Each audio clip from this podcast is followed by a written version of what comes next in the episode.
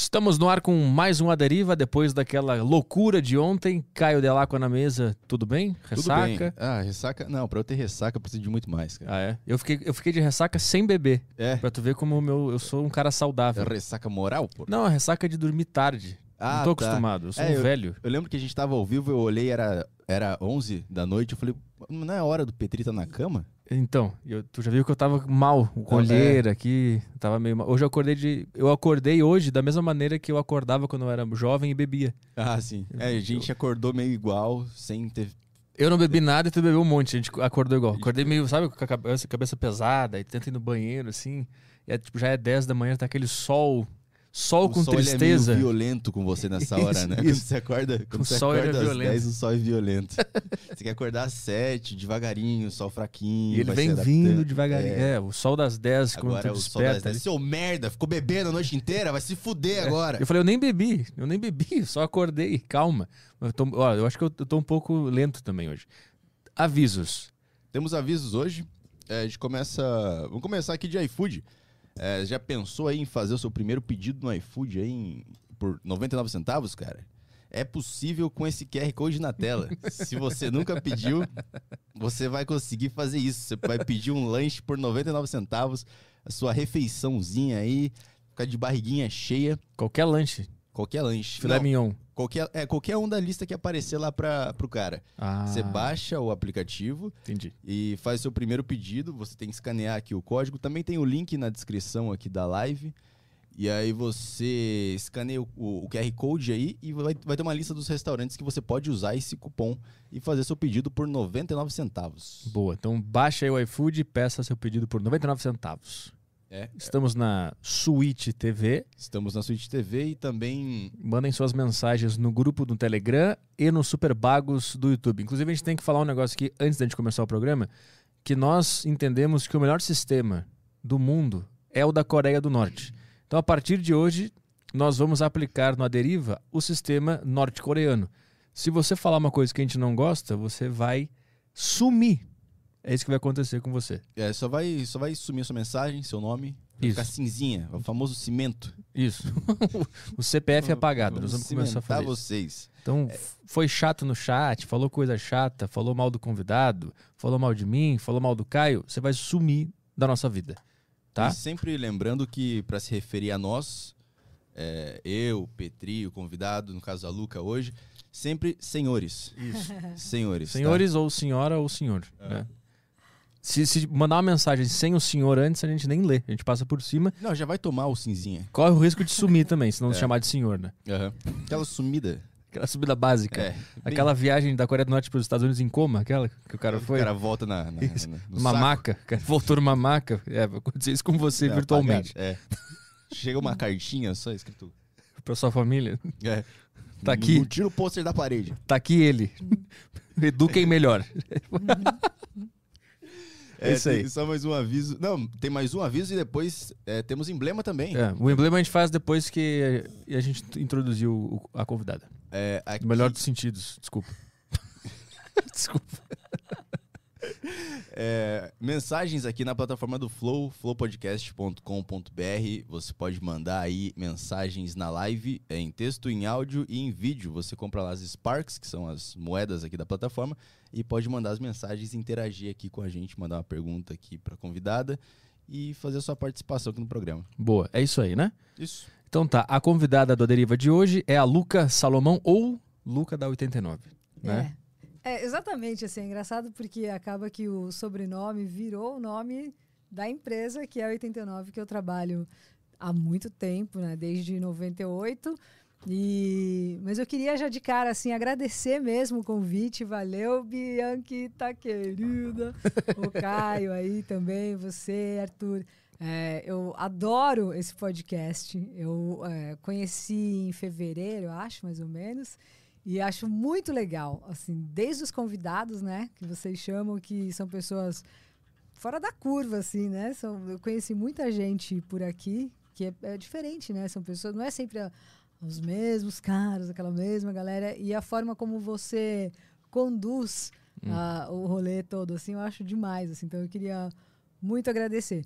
E sim, sobre o nome, né, o, e o sobrenome, é exatamente isso, assim, né? O Lucas Salomão tem muita gente que conhece o sobrenome, mas é mais pelo canal do YouTube, né? Que eu tenho um canal no YouTube que daí sim chama canal da Lucas Salomão, que é Lá, sobre... é lá, que, lá que tem o Jimmy do Matanza, que tá em entrevista com ele. Esse é o Sofá. Ah, o sofá, o Sofá tá. 89, que é o da rádio, que é, é de entrevistas, né? Que começou já há um tempo. E aí, depois da pandemia, a gente tentou fazer um formato online, mas aí foi meio que indo para um downhill, a gente deu um tempo, assim. Que era legal justamente porque chamava sofá. E aí tem o sofá na rádio, era uma coisa mais presencial, assim. Eu usei a tua entrevista com o Jimmy pra dar uma estudada, inclusive. Ah, que legal. É demais. O sofá, puta, eu adoro, assim, eu adoro entrevistar, né, pessoas. É uma coisa que eu também faço há muito tempo, assim, na rádio, né, entrevistar geral. E, e aí, o sofá era demais também.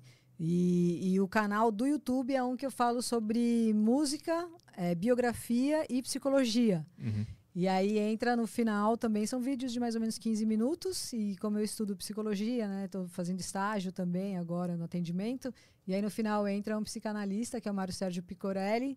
E tem uma produção maravilhosa lá, é uma edição muito legal do Rafa Bolo, também é super bem feito agora. Os, do começo era, eram- a produção era minha, então era meio zoado. Uhum. Mas essas de agora é mais daorinha. E aí a gente fala sobre, né, desde, sei lá, transtornos mentais dos caras, ou uns BOzão mesmo, assim, que tinha, coisas que a gente nem imagina. De artistas internacionais, nacionais, de todo É, mundo. Trabalhamos com todos os negócios, assim, nacionais e importados, mas é mais gringo. Então, por exemplo, sei lá, histórias. Não sei se você gosta de Kiss, por exemplo, assim, vai. Tem os. Eu- É que eu lembro que uma vez eu, eu fui na, na locadora eu aluguei um CD do Kiss. E aí eu, eu, eu lembrei, eu ia passar o fim de semana na casa do meu tio, porque a minha mãe ia viajar. Eu era criancinha. Aí eu aluguei o CD do Kiss nessa locadora. E quando eu cheguei na casa do meu tio, eu queria ouvir lá. Aí ele falou: Não, aqui a gente não toca Kiss, porque a gente foi no show do Kiss, não sei onde. E eles levavam uns pintinhos no palco e pisavam em cima. Então tu não vai ouvir Kiss. Mas isso daí é muita lenda. E aí eu nunca ouvi Kiss na minha vida. Então eu não sei o que, que é a história do Kiss. né, que tem muita história que, que começa de um negócio que se transforma numa, numa história que eles, tá vendo, que já vira que leva pintinho. E pisava com as botas, né, que eles usavam. E eu imaginei que eu, como uma criança, imaginei os pintinhos pequenininhos, amarelinhos, esmagados, assim. Aí eu nunca ouvi Kiss na minha vida. Só eu vi a mais famosa lá do Rock and Roll All Night lá, só essa. É, não, mas tem, tem sei lá, é, do Alex Turner, do Arctic Monkeys, tem vários artistas, assim, de várias gerações, né? Aham. Tô fazendo um do Oliver Sykes agora também, que era esse que eu tava escrevendo, inclusive, ouvindo vocês ontem, às seis da tarde, e depois até às onze da noite, quando eu fui dormir, vocês estavam falando aqui, ainda ao vivo, eu falei, meu Deus do céu, não acredito. Mas o que eu ia falar do Kiss, por exemplo, é que é muito louco, porque é uma banda que, é, é, fazendo Cada Caso um Caos, assim, também, é, você vai vendo como, mesmo uma banda que eu conheço há muitos anos, eu fui, sei lá, em vários shows do Kiss, trabalhei com muitas histórias, né? Tem muita história de música, assim, desde apresentação de shows, é, histórias, enfim, muita coisa. Mas fazendo ali, pensando mais no lado psicológico mesmo, assim, mais de história da vida dos caras, é impressionante, assim, você imaginar que, tipo, Paul Stanley, que é um dos maiores caras da música, né? Um, um puta de um guitarrista. O cara nasceu sem uma orelha, sabe? Assim. Então você fala, mano, é impressionante. E com uma criação, com pais, assim, super rígidos. E o Gene Simmons, que é o baixista, o que pisa nos pintinhos, sabe? Que bota aquela língua pra fora e que não sei o quê, que tem o apelido de The Demon, né? Que uau, nossa, como ele é do mal e não sei o quê. O cara é, assim, um amor de pessoa na vida pessoal, sabe? E, e a mãe dele era o oposto da mãe do Paul Stanley, que era o parça dele na banda, né? A mãe dele fugiu de um campo nazista quando tinha 14 anos, ela viu praticamente a família toda dela morrer. E ela criou ele com um amor assim absurdo, super mimou ele. Então, assim, uma criação oposta à do, do, do Paul Stanley. E ela morreu super bem mais velhinha, assim, com quase 100 anos. Viveu super é, mansões e muitos dinheiro, muito dinheiro, assim, né? Que o, o Gene Simmons ainda bem conseguiu é, dar para ela. Mas a infância dele, cara, foi, assim, miserável. Abaixo da miséria, abaixo da linha da miséria. Ele não tinha nem banheiro na casa. Pra você ter ideia, a mãe colocava para dar banho, assim, pegava uma, uma, uma, uma, bacia, colocava no sol, assim, a água, colocava água no sol para dar banho nele, assim, sabe? Era um negócio, assim, surreal. Caralho. Então são várias histórias que você, é inacreditável. Assim. Pra ser artista, precisa, de acordo com teus estudos e o que tu já viu, pra ser um bom artista tem que ser um pouco problemático? Artista não, mas a maioria, se você colocar uma lente em qualquer pessoa aí, ou num prédio na sua rua, você vai achar a Dodói. Não tem. é. Mas acho que pra criar uma arte boa, tu não pode estar bem. Pra criar um negócio que, que encanta as pessoas. Eu acho que o que eu percebi fazendo cada caso um caos é que na hora que o cara ganha dinheiro ou na hora que ele começa a o artista, o que o artista tem, assim, tem uma coisa meio infantil no artista, que é, sabe quando você cria uma criança, você tem uma criança, você vê um bebê, uma criança, vai, mais que um bebê, uma criança que faz um desenho zoado, e aí você fala: "Ai, que lindo! Nossa, que graça!" O artista é um pouco assim, às vezes, entendeu? Então, se você fala que aquilo não tá legal, o cara pode se magoar ou não gostar. Sei bem como é isso. Então, tem uma, um emocional um pouco imaturo. Aham. E talvez ele fique até chateado de ouvir isso. Um artista fala, meu, essa menina tá falando, não é verdade isso, não é. Então, assim, tem uma coisa um pouco, tem que ser tudo muito legal, é tudo muito lindo, é tudo muito, nossa, que graça. Então tem que estar sempre sendo elogiado, sempre sendo é, é, colocado num pedestal, às vezes acima do merecido, sempre, "Ê, como você é o máximo. E aí o que acontece? Ele ganha dinheiro com a arte que ele está fazendo. As- é, o que eu percebi fazendo cada caso um caos é que essa virada de chave é um problema. Quando o cara ganha dinheiro, quando ele faz sucesso, aí pode entrar o downhill. Porque a fama, o sucesso e a grana, se o cara não tem uma maturidade ali para segurar o BO, é onde entra o veneno, porque daí entra a droga, entra um monte de alpinista social, é a galera que na verdade não quer o seu bem, quer tirar uma lasquinha, é o povo que vem no- na sua cola querendo alguma coisa. É aquela história, a pessoa não gosta de você, ela gosta daquilo que você tem a oferecer. E aí vai te cercando, vai te sugando, um monte de vampiro, e você achando que você é realmente aquele cara que fez aquele desenho lindo e maravilhoso, e aí, o, e aí você pode cair numa armadilha, sabe assim? Antes da gente, tocar aqui, a gente tem que mostrar o nosso emblema de hoje, da Luca. Tá na tela pra turma? Vou colocar na tela agora. Qual é o, o código pro pessoal resgatar lá no site do Flow? Eu amei! é. O código do emblema é Luca na deriva 100. O número 100, né? Tá, tá na isso. tela, né? Tá na tela aqui, o pessoal tá vendo. Eu vou soltar aqui, aí ó. O emblema vai aparecer na tela para vocês. Luca no Aderiva 100. Você vai lá no site, na plataforma do Flow e vai na opção resgatar o emblema e coloca Luca no Aderiva 100. E você tem aí o Aderiva 100, o emblema. Nossa senhora! Ele, o que a pessoa vai falando e, e não vai rolando, né? É, não vai, Aí não começa só achando, repetir a mesma frase, eu não vou achando o final da frase, aí é foda. aí tu só repete a mesma frase em, em outra ordem, né? Tu É. vai misturando as palavras, é isso que vai acontecendo. É o que eu fazia nas redações da escola. isso aí. Ah, mas ficou lindo, hein? Demais, demais. Adorei esse desenho. Ficou foda, né? Quando Ficou. mandaram de manhã, eu- eu fiquei impressionado, ficou muito legal. Muito. Parabéns ao. É o artista que fez, que é o cara. Vamos ver quem é, vamos ver quem é. Cara, eu acho que eu não sei. Esse aqui eu não sei quem fez. Ah, foi outro, não foi o mesmo que fez o do Jimmy? Foi outro cara que fez esse aqui. Ah, Se tá. eu não me engano, foi outro cara que fez. Te- teve algum.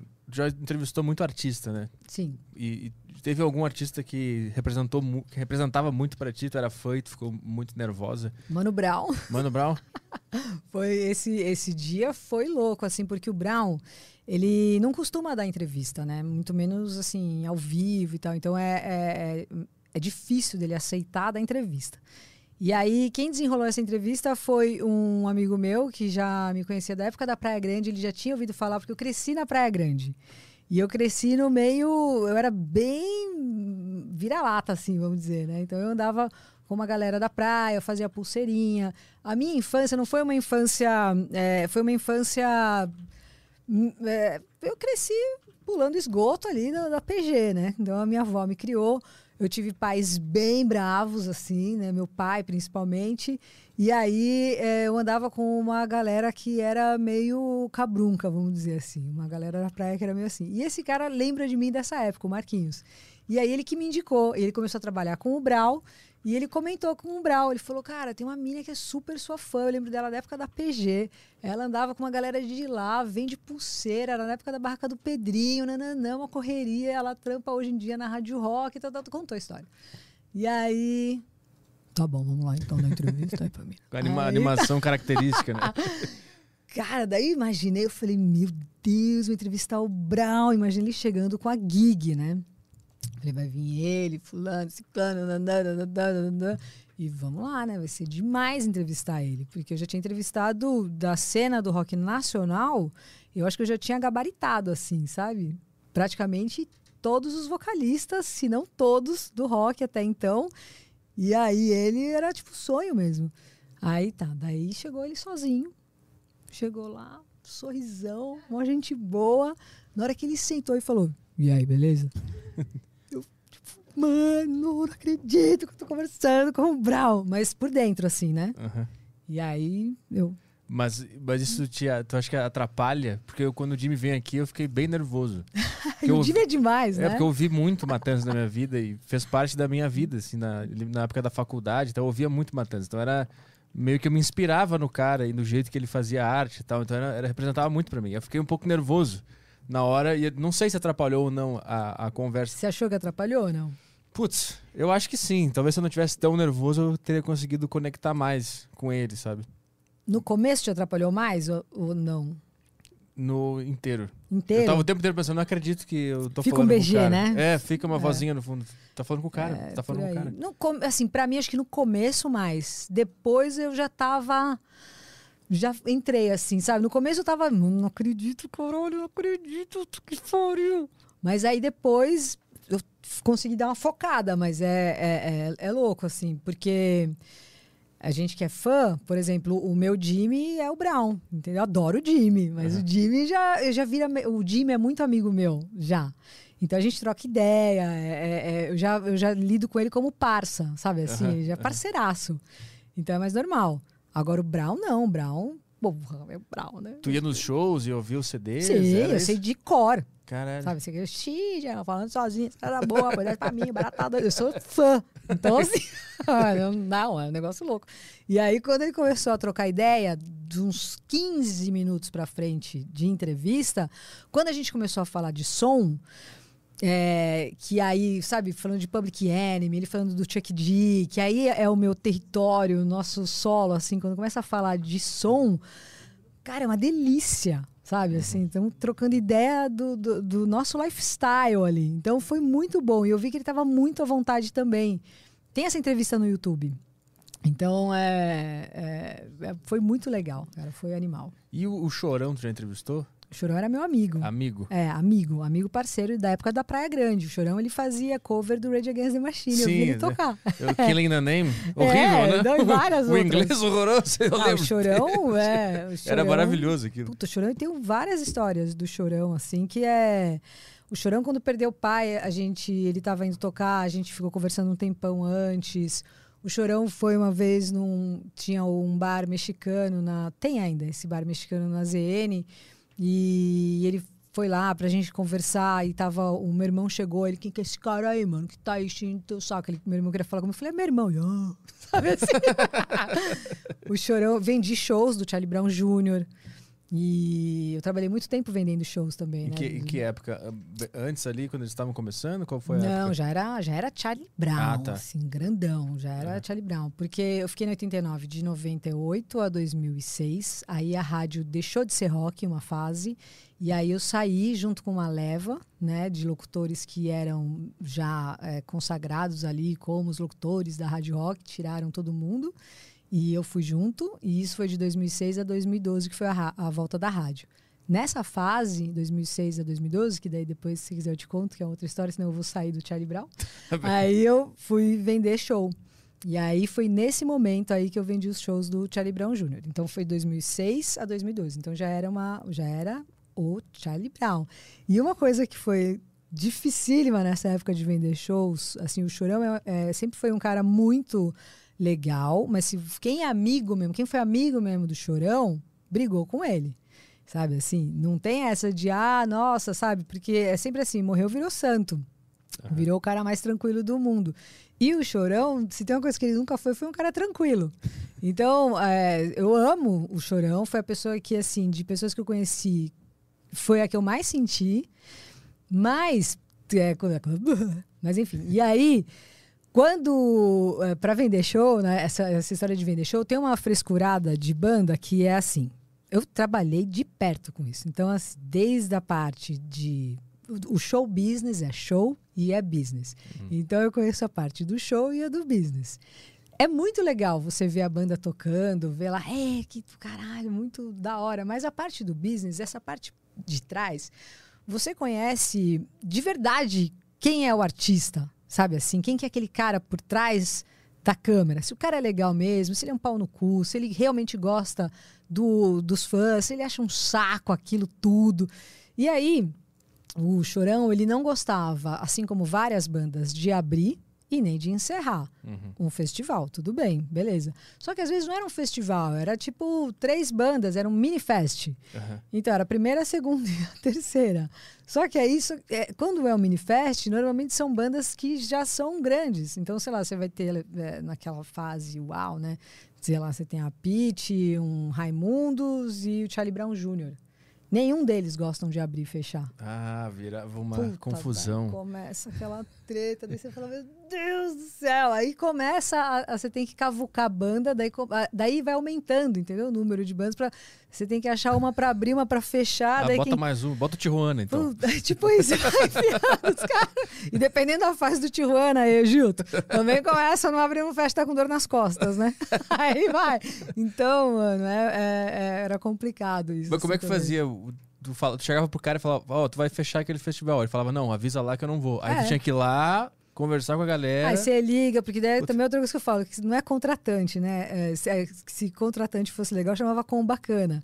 Porque daí você tem que. Porque o contratante, ele, você tem que lidar com um cara que às vezes é um saco, entendeu? O cara não paga, ou te enrola. Você tem que. É uma pentelhação. E festival, então, é. Massa. Daí tem o produtor que tá lidando com um monte de encheção de saco, aí tem mais essa, entendeu? E aí já tá no contrato, então tem que lidar os horários. Ah, é tudo uma pentelhação. Olha, vim show é um saco. Sério, eu não sei como eu consegui por anos fazer isso. Foi assim. por isso que tu quis descobrir o que, que se passa na cabeça dos artistas? Também. como é que vocês conseguem ser tão complicados? Como pode, cara? Assim, é, é, tem encheção de saco até de camarim, sabe? Os caras, assim, assim, é que eu dei sorte. Eu trabalhei muito tempo com o NX, que é uma banda que eles são bem legais. O NX0, eu comecei a trabalhar, vender show deles, eu vendia show deles por 500 reais, assim. E aí a gente chegou num cachê depois de 100 mil reais. E aí depois caiu, vai lá para baixo, e depois estabiliza, beleza. Só que eles são, são uns moleques muito gente boa, sempre foram. Por isso que eu fiquei bastante tempo vendendo show deles, porque senão eu não ia ter saco. Eles, assim. não pediam algo vulcânica e toalhas brancas? Não, ainda bem, ainda bem que não.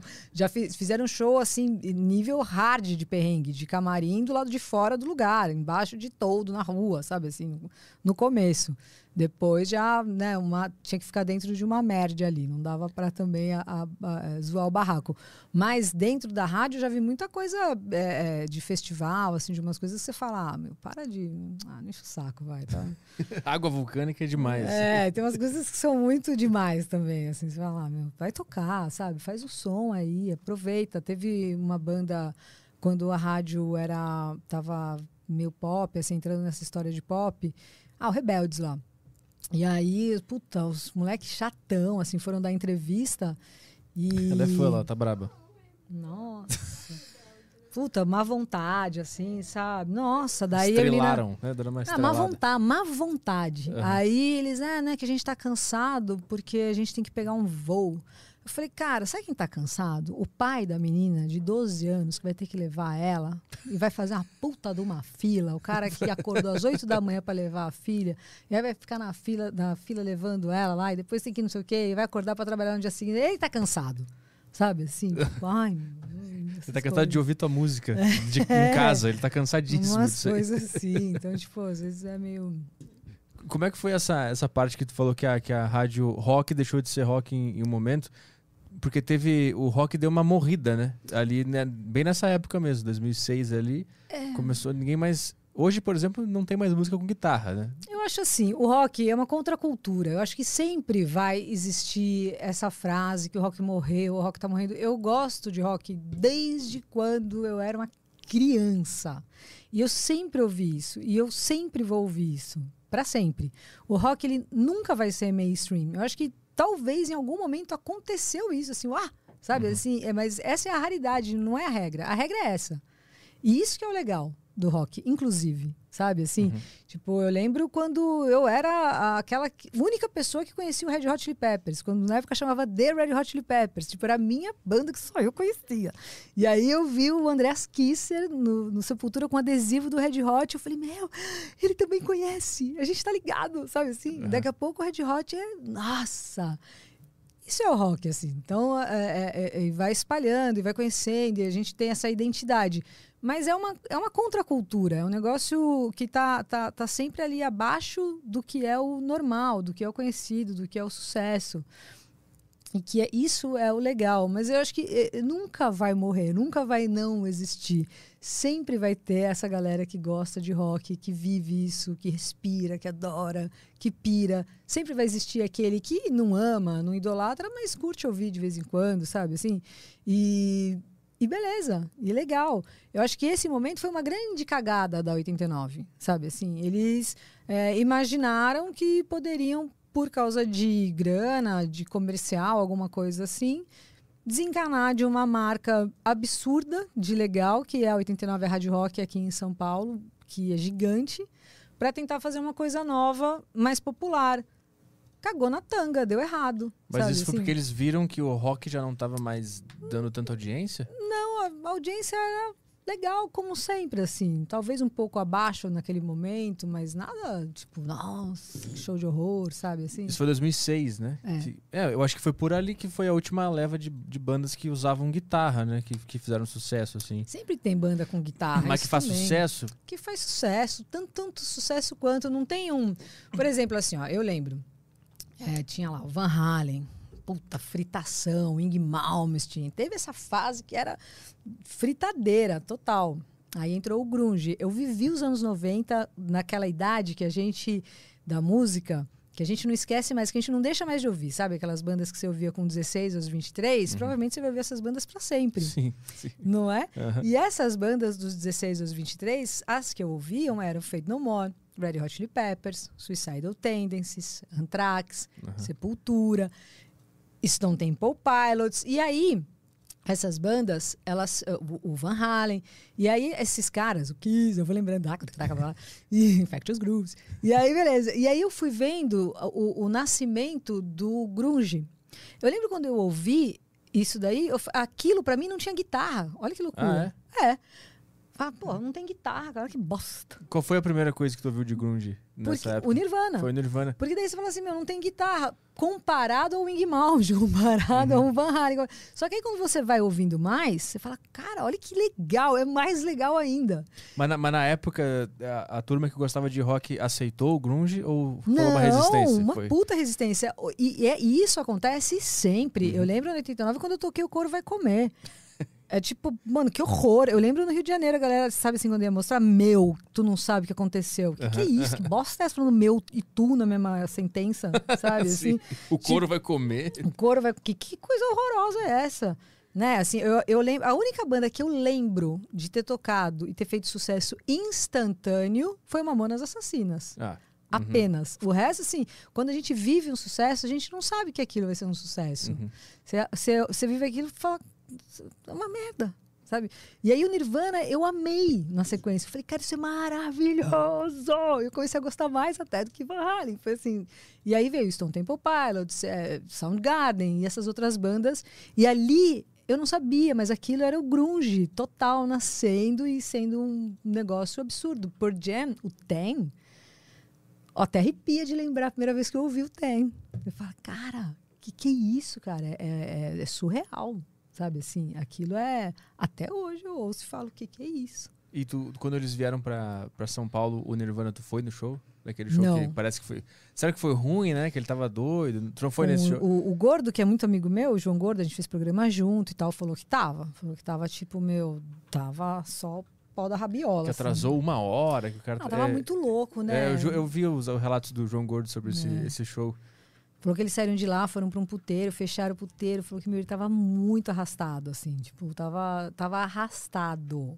O cara era, tipo, tava, tava mal. E, e depois, quando depois do grunge, acho que vem o new metal, né? O, a junção de É, rap que é com outra rock. coisa que eu acho demais. Muita gente meteu o pau também no É. new metal. Ah, banda é bosta, você Mistura não é rock. rap com guitarra. Que... Co- Pô, rap com guitarra, o Public Enemy fez isso, o Aerosmith maravilhoso. O Walk This Way é o Run DMC Aham. fez isso e é sensacional, cara. Já, nossa, a primeira vez que eu vi, eu já gostei de cara. Falei, cara, que coisa linda, é muito bom, né? Então, assim, é, já existia e já era legal, sabe?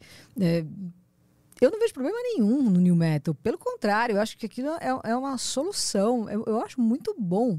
E muita gente mete pau. Eu lembro que quando eu ia discotecar, com o DJ também, o Thiago tinha uma aparência, só aparência, igual o Jimmy, que eu usou ele quando eu vou entrevistar o Jimmy, né, do Matanza. Eu falo pra ele, falo, Jimmy, eu já vou chegar queimando seu filme. O Jimmy é um fofo. ele não fala isso. E ele é um fofo. E o Thiago também. O Thiago tinha, um, tinha os dread e tal. E, eu falava, e, e aí, quando tocava uma música mais é, diferente, que as pessoas não conheciam, tipo um skin dread, a galera Aham. chegava no Thiago, aê, mano, você é foda! E era eu que tava tocando, mas tipo, uma mina, não pode conhecer skin dread, só Ah, pode ser sim. o cara, é Aham. ele que tocou. E quando eu tocava, tipo, Faint, do Linkin Park, o Thiago falava pra mim, não toca essa merda, caramba. não toca essa bosta, ninguém vai gostar dessa merda. E a galera gostava, sabe assim? Então, é, é, eu acho demais o New Metal, mas realmente aconteceu isso. Era um monte de gente metendo pau em Korn, em... Pô, Deftones é uma puta banda, que Sim. foi uma das primeiras bandas ali do New Metal, né?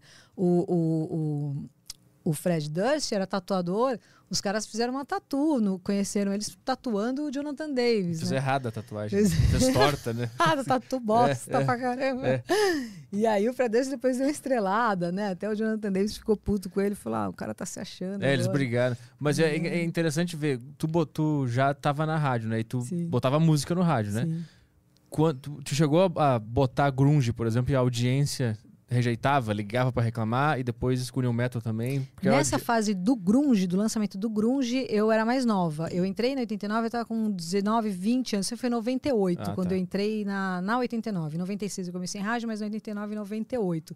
Então o grunge já estava estabilizado. Uhum. Então, é, o que eu lembro era, eu tocava bateria. Então eu era daquela cena underground de São Paulo, Blackjack, era o Anta, Vitória Pub. Então eu lembro da galera das bandas, do cenário underground de São Paulo, metendo pau no grunge. aham, saquei. Sabe assim? A galera de São Paulo, New York, eram os botecos, os bares daqui, o Cartoon. Era tipo, meu, essa bosta, acabaram com a música, acabaram É sempre, com a música. é sempre esse papo, né? É sempre esse papo. Acabar essa merda, acabou com tudo. E daqui a pouco esses caras que falaram acabou com tudo, estavam lá com a camisetinha do Xadrez. Xadrez. Eu lembro que eu tinha um colega muito metaleiro na escola, que ele era do metal, gostava muito de metal, e eu gostava de new metal. Eu mostrei pra ele e falava, isso é uma merda, isso é uma bosta.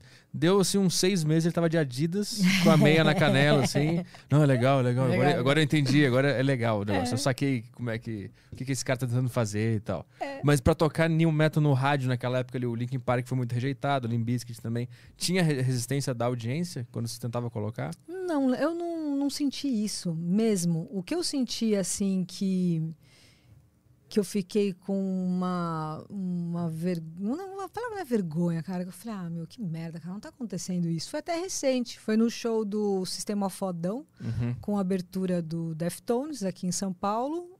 Pô, Deftones é demais, cara. Não, não faz isso com O Deftones. que aconteceu? Deftones entrou pra tocar e a galera, System, System, System. Puta, sacanagem. fala, mano, show inteiro, cara, show inteiro. Aí você fala, não, meu, não, não, não. É meio que nada a ver, né? Deftones É, e, e, e System no mesmo. É que o, o, Serge Tankian, né, o Darren, os caras são muito fãs, né, de, de... É tipo você ter uma banda e chamar uma Tanza pra abrir, Aham. sabe? Só que a sua banda ser outro, outra pegada. É, é tipo você realizar um sonho. Sim. aham. É que Deftones é meio psicodélico, uma coisa pra dar uma viajada e tal. Aí vem o System com aquele- com- com aquele... Voadora no lustre. É, o cara gritando lá sobre guerra. É, sobre bombas. Isso aí não combina muito com a galera É. que tá afim de ouvir System, o cara es- esganado na, na guitarra lá. Tipo, um cara esganado e o outro cara cantando ópera. É, lá, É, isso. E o, antes é o Chino Moreno fazendo uns. É, as- feiticeira. Isso, isso. Back to School, É, Digital nossa, Bath. é animal, é animal. Puta, eu ouvi muito esse CD, É esse o bom. White Pony, é, né? White Pony. Puta, eu ouvi muito. E Skin Dread também eu ouvi muito também. É, Mas é uma banda mais desconhecida, né? É, devia ser bem conhecida. Pri- Principalmente o Babylon, que é, é um álbum assim que eu acho sensacional. Eu gosto de todos, né, do Skin Dread.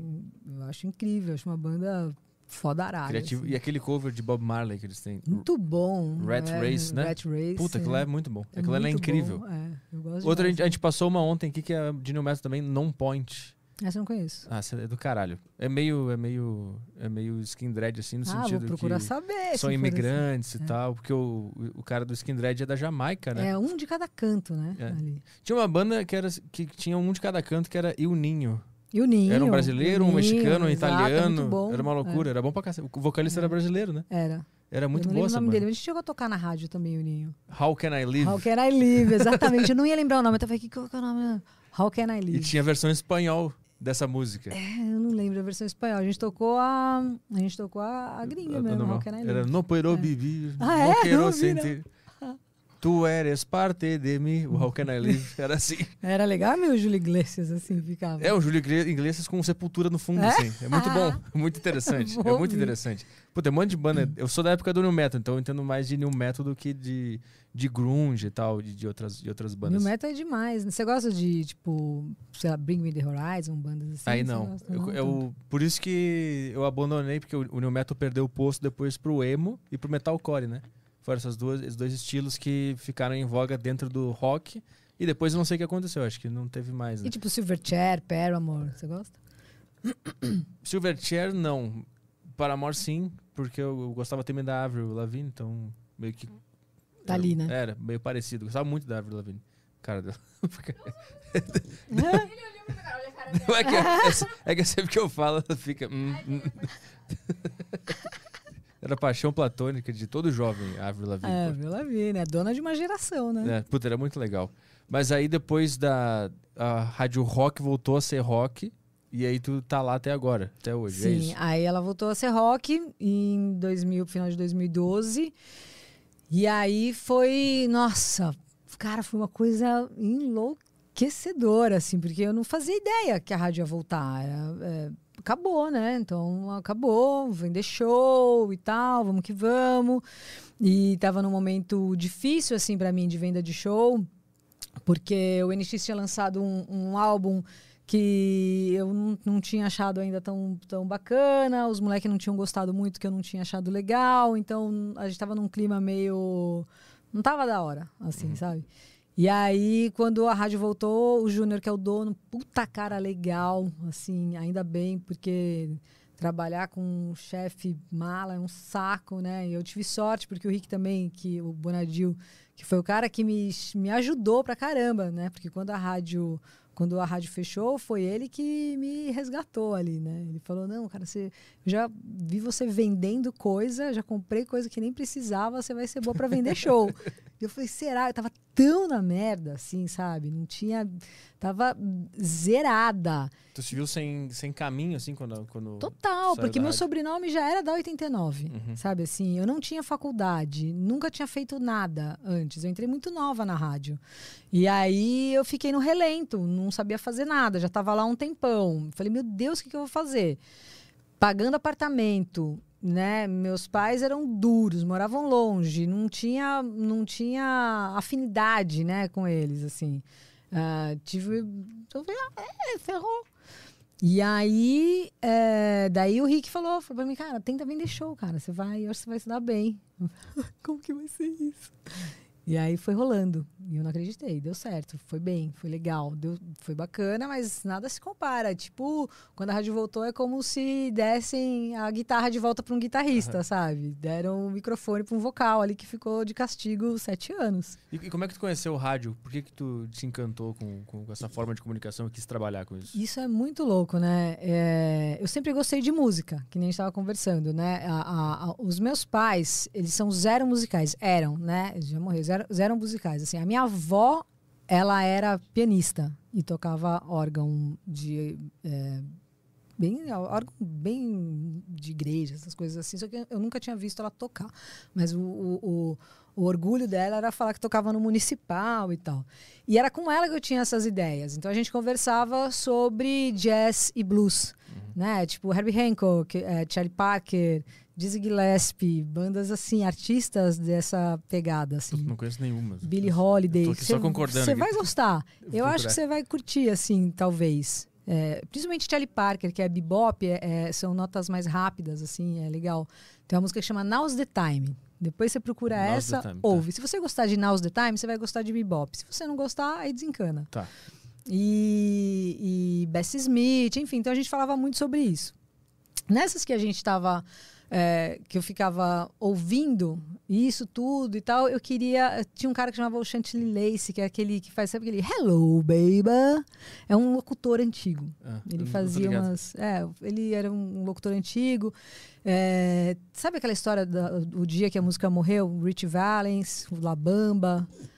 Não conheço a história. É, é um, são três caras, o Buddy Holly, o Buddy Holly é um, músico dos anos 50, 60, foda, eu acho ele demais. O Rich Valens, que é o cara do La Bamba, sabe o La Bamba? E o Chantilly Lace, que é esse apresentador. Ele é um locutor, era um locutor.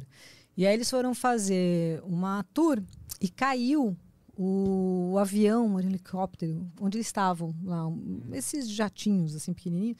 É, mas era tudo moleque. O Rich Valens, esse aí do La Bamba, tinha 17 anos. O Buddy Holly tinha 22, por aí. O Chantilly Lace, era tudo moleque. E eles morreram. Só que esses caras estavam assim no auge, sabe, da música. O Buddy Holly tem várias músicas super famosas, assim, dele da época. Mesmo o, o, o Rich Valens e tal.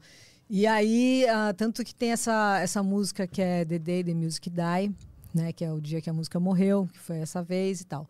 Por causa do Chantilly Lace, né? Que esse cara que ele fazia esse Hello, baby. Eu era pequenininho e ficava na frente do espelho fazendo isso. Hello, baby. Eu achava demais. E eu ficava pensando, cara, como que deve ser, né? Você ser locutor, falar, né? Com as pessoas, essa coisa do rádio. Eu ficava ouvindo o rádio. E a rádio que eu ouvia era 89. Eu ficava ouvindo o Valsírio. O Valcir, como você é do Sul, eu não sei se você já ouviu falar no Comando Metal, era um programa aqui não. de São Paulo. Muito legal, era um programa muito fora da curva, assim, completamente. Era de metal, domingo à noite, e rolava, tipo, êxodos, rolava é, Masters of Puppets, do Metallica. Super fofo. Rolava Killing All, sabe? Rolava Pantera. Então era uma coisa inimaginável numa época que não tinha MTV, que não tinha internet, não existia nada disso. É, era inimaginável, sabe? Assim, você ouvir na rádio Megadeth, uhum. né? Então... Eu ficava a semana esperando chegar o domingo à noite para poder ouvir o Valsir tocar aquelas músicas que para mim eram uau, cara, sabe? Eu fui fone e ficava ouvindo esse de si. Só de lembrar eu me emociono. É. E ele, como hum. locutor, ele participava também? Ele falava? Era um cara falando, normal. Mas ele trocava assim. uma ideia? Trocava, ah, isso que é foda. Trocava, isso é muito legal. Essa é a diferença. Tanto que eu nunca fui locutora de falar assim, sabe? Também começando agora mais um programa aqui. Na... nunca, nunca, nunca fiz isso na minha vida sabe assim? Então a minha referência era essa, era de você entrar no ar e falar. Tipo, ó, tá aqui, ó, saiu agora aqui um CD do fulano, ciclano, falando. E o Valcir fazia isso. Era sozinho ele? Era, o Valcir apresentava o Comando Foda. Metal, assim, falando sozinho. E, cara, era demais. Então ele chegava, ó, é, e, Hoje aqui no Comando Metal a gente vai ouvir o fulano, tem aqui o lançamento do Halloween, nananã. e aí ele tocava o One Out direto, era uma música que, nossa, eu virei depois, não aguentava mais. Aí chegou uma hora que falei, cara, ele vai tocar o One Out de novo. E, e, porque repetia muito uma música que ele adorava, que era essa, já até sabia que ia tocar sempre. E aí, quando entrou MTV, essa música rolava, enfim. E, e aí foi por causa disso. Então, assim, para mim foi surreal entrar no 89, sabe? É, foi, é, foi um sonho realizado, porque eu não queria ser a locutora da Metrô. Eu não queria ser a locutora da Mix, eu queria ser a locutora do 89, porque eu gosto de rock, eu queria falar sobre música uhum. de rock, sabe assim? E foi daí que começou essa história eu querer ser locutora. Por causa desse programa, mas aí o. Uhum. De, de ter essa vontade de fazer isso até chegar lá. Como é que então, foi? Então, aí é outra treta, porque eu só tomei porrada. Foi um não atrás do outro, sempre. Então, assim, na minha casa era não. Então, o, vai o, ser radialista? Não, é. O meu pai nunca botou fé. Meu pai era um cara super agressivo. Ele tá agora lá embaixo, olhando aqui para cima. Ele tá ouvindo o seu negócio? É. Te pego! O que estão falando de mim? é. E nunca, nunca, nunca achou a ideia legal e nunca acreditou. Quando eu fui fazer, mas eu nunca me importei também com o que pensavam de mim, nem sobre mim. Isso é uma coisa que nunca me afetou e nunca me abalou e assim, zero. Com o, o meu trabalho, assim, com o curso, né? Que na época você era obrigado a fazer um curso no Senac para tirar o DRT. Uhum. E era um curso de seis, de três meses, né? Porque eram, eram, três meses. O meu professor da época, isso aí foi muito foda, cara. O meu professor da época, no Senac. Sabe o que ele fez? Ele chegou pra mim. ele chegou pra mim. Eu tava esperando, era tipo o, o, o, resultado final, né? Aí tá. E eu queria passar, porque tinha que ter essa rapô para poder chegar na 89 e falar: ó, eu tenho DRT para conseguir, para ser locutor e tal, para tentar. No dia da prova final, ele chegou, tava numa sala, era uma sala lá do Senac, tinha umas 15 pessoas, assim, de 15 a 20. E eu tinha 18 anos cravado, você tinha, tinha que ter 18 anos para fazer o curso. Eu fiquei esperando ter 18 anos para fazer. E, e, nesse meio tempo tu ensaiava, tu imita, fingia que tava no rádio, gravava alguma coisa assim? Porque eu lembro que eu tinha, eu tinha, eu só falo isso porque eu tinha um radinho de, de fita que eu ficava simulando que eu tava no rádio, ao vivo gravando. Eu gravava na fitinha e depois ouvia. Tu ficava fazendo esse tipo de coisa também? É, eu vou te falar uma coisa agora. Eu não gosto, eu não gosto de ser vítima e nem herói, mas eu vou, vou falar assim. Pra eu, não, eu nunca fiz isso porque na minha casa era um negócio muito tenso. Então, assim, o meu pai, ele era daqueles caras que batiam mesmo, é. entendeu? Então, se eu fosse... Eu não fazia. Se eu fosse pegar fazendo um negócio desse, era porrada. Ele era, ele era um cara agressivo. Agora eu entendi. Eu achei que tu tinha só falado de um adjetivo, era agressivo. Não, Agora não, eu entendi não. o nível. Ele era um cara agressivo, que batia. Ele era, ele era um cara bem louco. Então entendeu? tu ficava só na tua cabeça mesmo. Então era tudo no mundo das ideias. Entendi. É, exato. Então, assim, não, não tinha isso de de poder externalizar e fazer. Então era tudo. Eu lembro que eu escondia as coisas que eu escrevia dentro de vinil, dos meus vinis. Eu tinha, eu escondia coisas. Então assim, se eu tivesse uma fita, eu pegar as coisas era não tinha isso, assim. E, eu acho que suponho que a relação dele com o rock também não. Não, era coisa do demônio. Né? Assim. ele não era religioso, mas era uma coisa assim, nada a ver. Assim. Entendi. O que, que ele ouvia? É, fui pisar na folha seca para fazer chua-chua. É, uns negócios assim, sabe? Assim. É, hum, Vando, AGP. Entendi. Tá Eram umas coisas assim. Então era, né, não, não, nada a ver. Assim, e como é que tu tinha acesso a rock por causa do, do, programa desse de domingo, né? Por causa do programa de domingo que eu ouvia no fone. No teu dia a dia tu não ouvia rock, não tinha disco zero. de nada, zero. Tu ficava é. com aquela sede de ouvir rock no domingo, isso. todo domingo. Entendi. É, no veneno. Caralho. É, sacou? Era isso. E aí, é, no curso, no último dia lá do curso do Senac, ele chegou, esse professor chegou para mim, que depois até no, bom, aí depois nesse dia do curso, esse professor e eu já com um monte de, né, ó, não pode, eu já estava trabalhando numa, eu era decepcionista de uma escola de música, sempre traba querendo trabalhar com música, e aí esse professor chegou na frente de todo mundo, né, ele, olha, você vai ser uma ótima locutora, juro, quando ele começou a falar, eu fui, sabe, você vai ser uma ótima locutora para trabalhar numa rádio pirata de fim de semana, de madrugada. Meu Deus. No interior. Assim, meu. Aí eu olhei para ele. Falei, mas eu passei? Ele falou, é, pega aqui o diploma. Assim, tipo, peguei o certificado. Tipo, Ah, ele meu, passou, mas ficou brabo que tu passou. Não, passou porque era meu, um negócio pago. Passou, mas, meu, você vai ser uma bosta. Mas o que, que era isso? Era, era um pouco de machismo na época? O que, que era? Olha, sei lá, cara. Eu acho que. Não sei se era machismo ou. Não sei, meu. Se eu era ruim mesmo, se eu sempre fui. Porque daí eu cheguei na 89 lá também, não com o diretor. O diretor foi muito legal, mas tinha um outro locutor lá que, quando me ouviu falar, ele falou: Cara, você é muito ruim, cara. Você é muito ruim. Você tem sotaque. Você falando assim desse jeito é, é ruim. É ruim. Mas tu, tent- tu tentou in- inovar de alguma maneira? Não, se, eu se sempre fui desse jeito. Eu sempre fui desse jeito. Digo, né, na época, assim, tu, tu foi diferente do que estava sendo feito? Ah, sim. Eu, por exemplo, tinha o trânsito, né? O rock trânsito. Então eu falava assim, é, tipo, ó, o minhocão tá duro nos dois sentidos, que era de trânsito. né? Sei lá, a Rebouças tá mais mala do que bolsas. Entendi, entendi. falava, então, né, ele. Tem gente que não gosta, não gostava. Era uma rádio tradicional, assim, no sentido de como falar? Não, não, Não era. eu acho que talvez eu tenha feito alguma. Eu entrei com uma linguagem diferente. Entendi, entendi.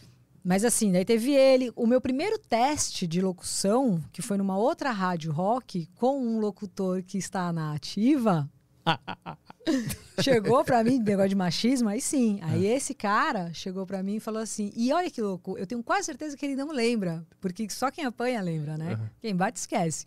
Ele chegou pra mim, eu também fui lá, né? Toda. Quem me arrumou esse teste foi o Murilo, que é- era do Blackjack, amigão meu até hoje. Ele, não, vai lá, tenta. Aí eu fui. Aí cheguei lá no teste, o cara ouviu, ele. É! Isso aí, essa voz aí que você tem é boa pra telesexo, hein? Vai na minha casa pra jantar aí que eu vejo se você consegue trabalhar aqui. Cara, cara, Aí você fala, mano, que ano é isso? 97. Ah, 97. O pessoal não, não tava muito evoluído na época. Sério? Você fala, mano. Aí tá. Então, assim, foram várias porradas. Eu poder, se eu, tipo, se eu, se, se eu não tivesse um- uma vontade mesmo, e, e se eu me preocupasse com a opinião do outro, eu não estaria na rádio. Mas o que, que te segurou, assim? Porque normalmente a pessoa se abala. Assim, um sonho, sonho sem. eh, uma- um sonho sem. Sem você se programar é ilusão, não é sonho. Entendeu? Então, assim, eu me programei para isso. Assim, eu não fiquei. E eu me programei nesse sentido de me educar para isso. Eu falei, cara, eu vou fazer o que tem que fazer. Tem que fazer o curso, eu vou fazer. Tem que fazer o teste, eu vou fazer. Tem que tentar, eu vou tentar. Então eu fiz todos os, todas as paradinhas que tinha que ser feitas, mas, mas sem, sem, sem me abalar, mas fazendo o que tinha que fazer. Eu estudei para parada, sabe? Eu sabia o que eu estava fazendo. Outra coisa, o outro teste que eu fiz foi na Kiss. A Kiss era uma rádio que existe há mais tempo do que ela fala no ar, né? Porque ela não tinha concessão para São Paulo. Então, assim, a- o, o- o tempo que ela fala, que tem no ar, é o tempo que eles têm que falar. É, tá certo o que eles estão fazendo no ar. Eu, eu acho a Kiss uma puta rádio legal pra caramba. Eu gosto muito. E acho ótimo ter rádios, mais rádios rock, né? Só que eu lembro da Kiss quando elas, ela ainda era uma rádio que pegava em Vinhedo, acho que a antena era em Vinhedo. Isso aí em 96, que foi a época que eu trabalhei lá. E aí, quando eu fui fazer o teste, tinha um coordenador lá que era um puta de um idiota. E aí ele chegou pra mim, eu peguei, eu morava na cidade de Ademar. Você não conhece São Paulo, né? Não, não. Você conhece? tá ligado? Pra onde é? Pra? Periferia. Então, assim, eu morei muito em periferia. Morei na Cachoeirinha, mais velha e mais nova. A cidade de Ademar é perto do Jardim Miriam. Eu sempre fui mais dura, né? Assim, agora que tá mais da hora. Mas passei uns perrenguinhos. E, só que sim, eu era bem mais maloca. E aí, eu cheguei lá na, na, na Kiss para fazer o teste do jeito que eu me vestia na época. Era um boné, sei lá. Só as camisetas no joelho. Daquele jeitão. Com o que dava. E aí, peguei o ônibus, cheguei suada. né? Porra, longe pra caramba, tinha que andar. Não tinha Uber, não existia Uber, né? Então andei pra caramba até chegar lá na rádio. Cheguei lá cansada, suando. Aí o cara chegou, pra, olhou pra minha cara e na época Kiss ela só tocava até 69. Era uma rádio que tocava rádio rock assim até, sei lá, a atualidade. Era dos anos 50 a 69. Aí o cara me viu, uma pirralha, né, mal vestida, e falou: Meu, o que que você tá fazendo aqui? Eu falei: ah, Eu vim fazer o teste para fazer programação e locução da rádio. Ele falou: Meu, eu tenho mais o que fazer aqui. Aí eu falei, você tem? Eu falei, e eu, cara? Você acha que eu não tenho o que fazer? Eu nem tinha dinheiro para pegar ônibus, eu comecei. E você acha que eu vim até aqui para quê? Eu tava puta da vida.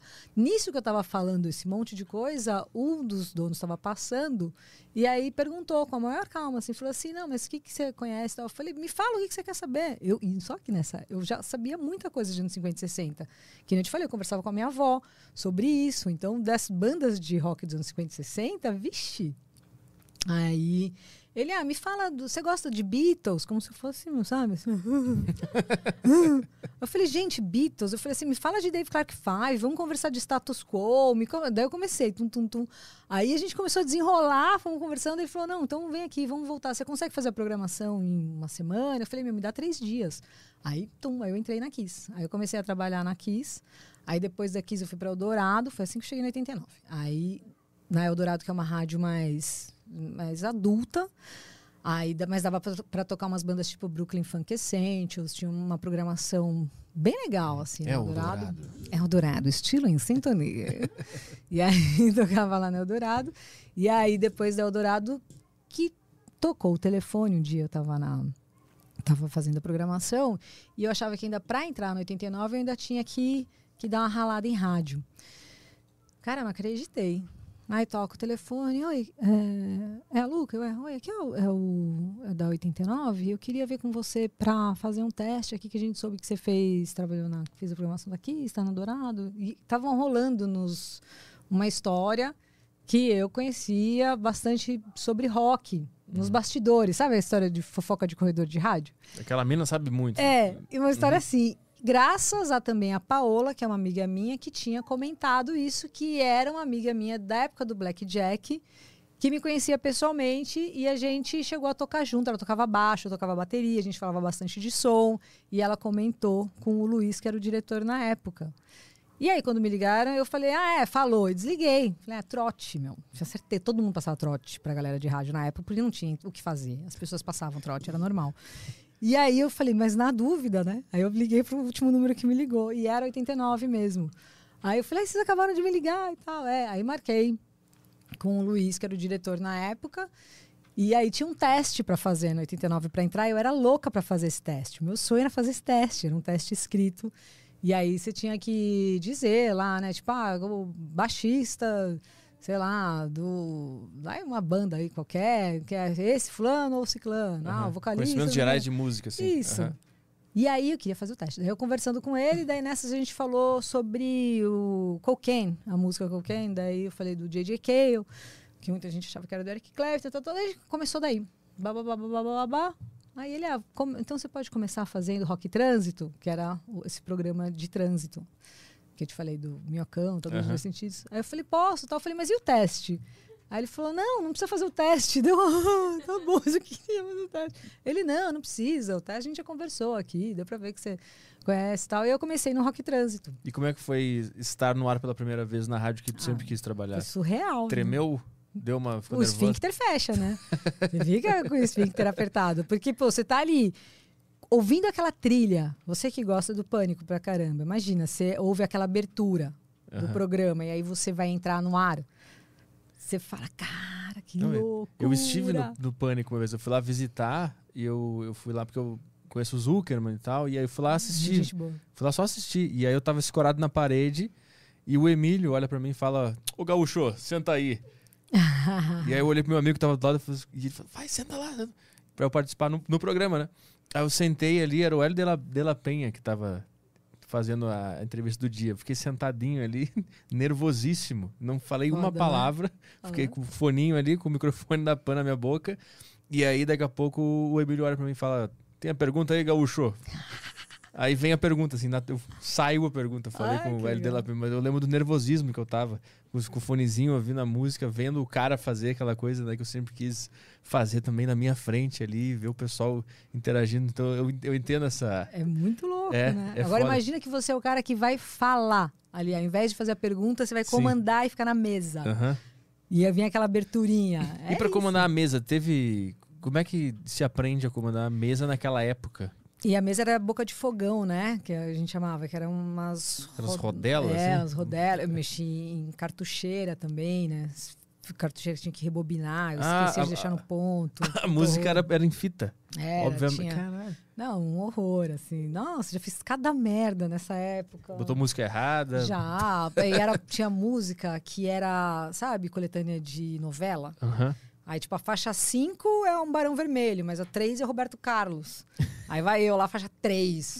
Aí entra lá um Robertão no meio da rádio rock ali. Aí eu, ai meu Deus. Um E pra horror. achar a música, tu tinha que ficar num fone aqui, é um vendo ali onde é que tava o ponto, Isso. enquanto a rádio tava no ar. É.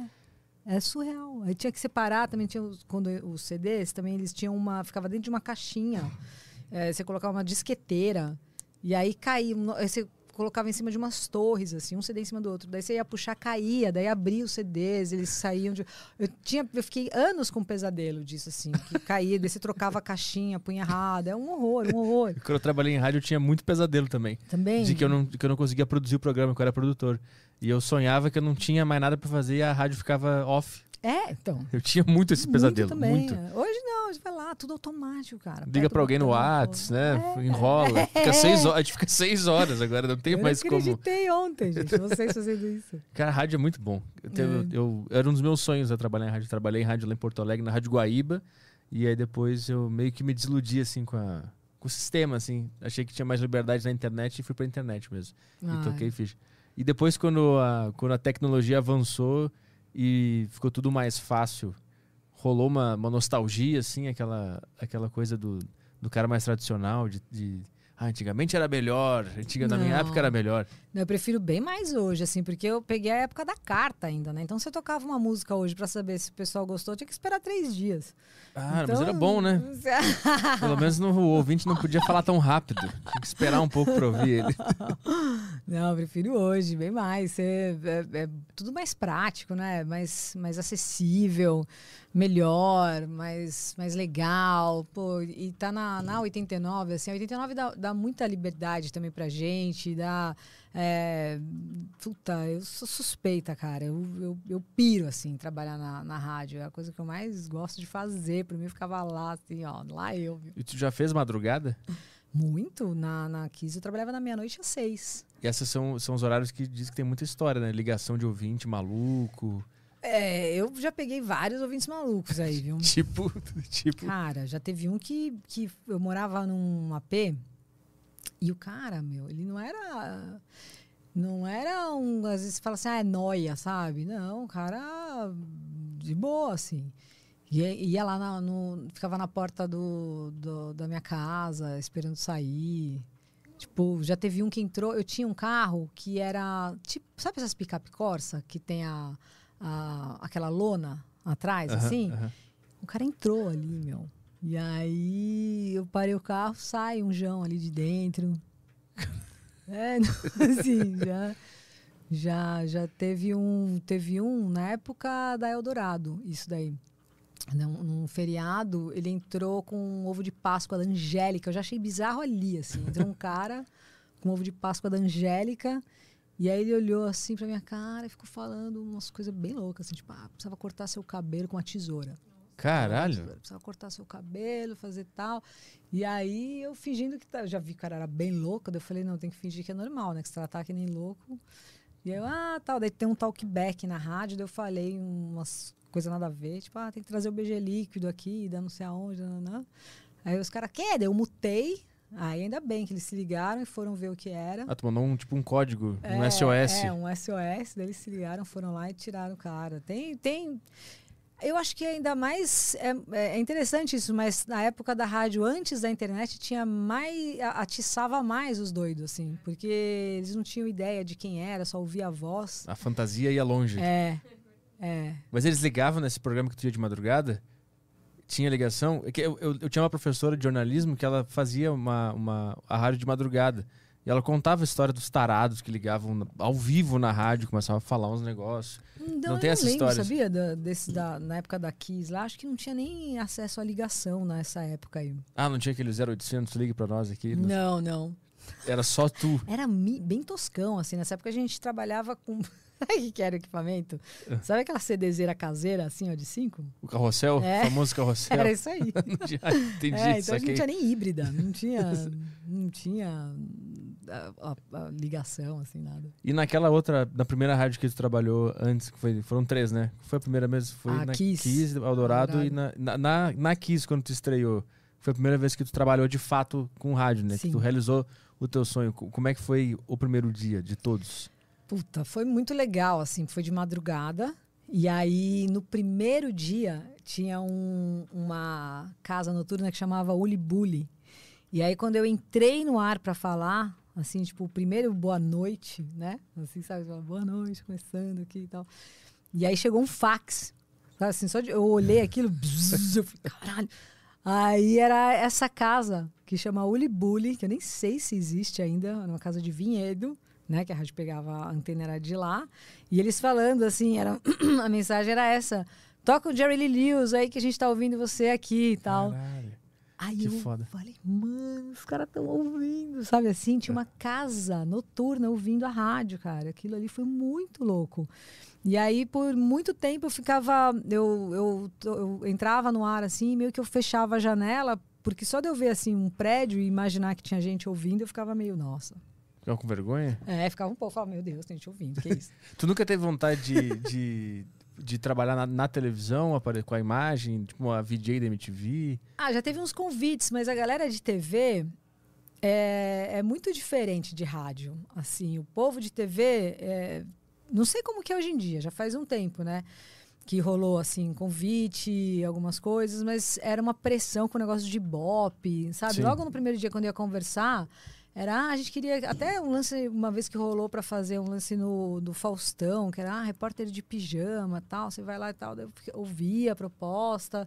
Eu nunca fui muito iludida com isso, sabe? De sucesso, fama. Ouvi os caras falarem, aí no final eles, ó, então a gente tem que alcançar tanto e tanto. Eu falei, ah, mano, não é pra mim, cara, de verdade. Uma assim. meta de ibope. É, é no, tipo. e no rádio não tem isso, Meio né? foda-se, assim, eu não, eu não curto isso, assim.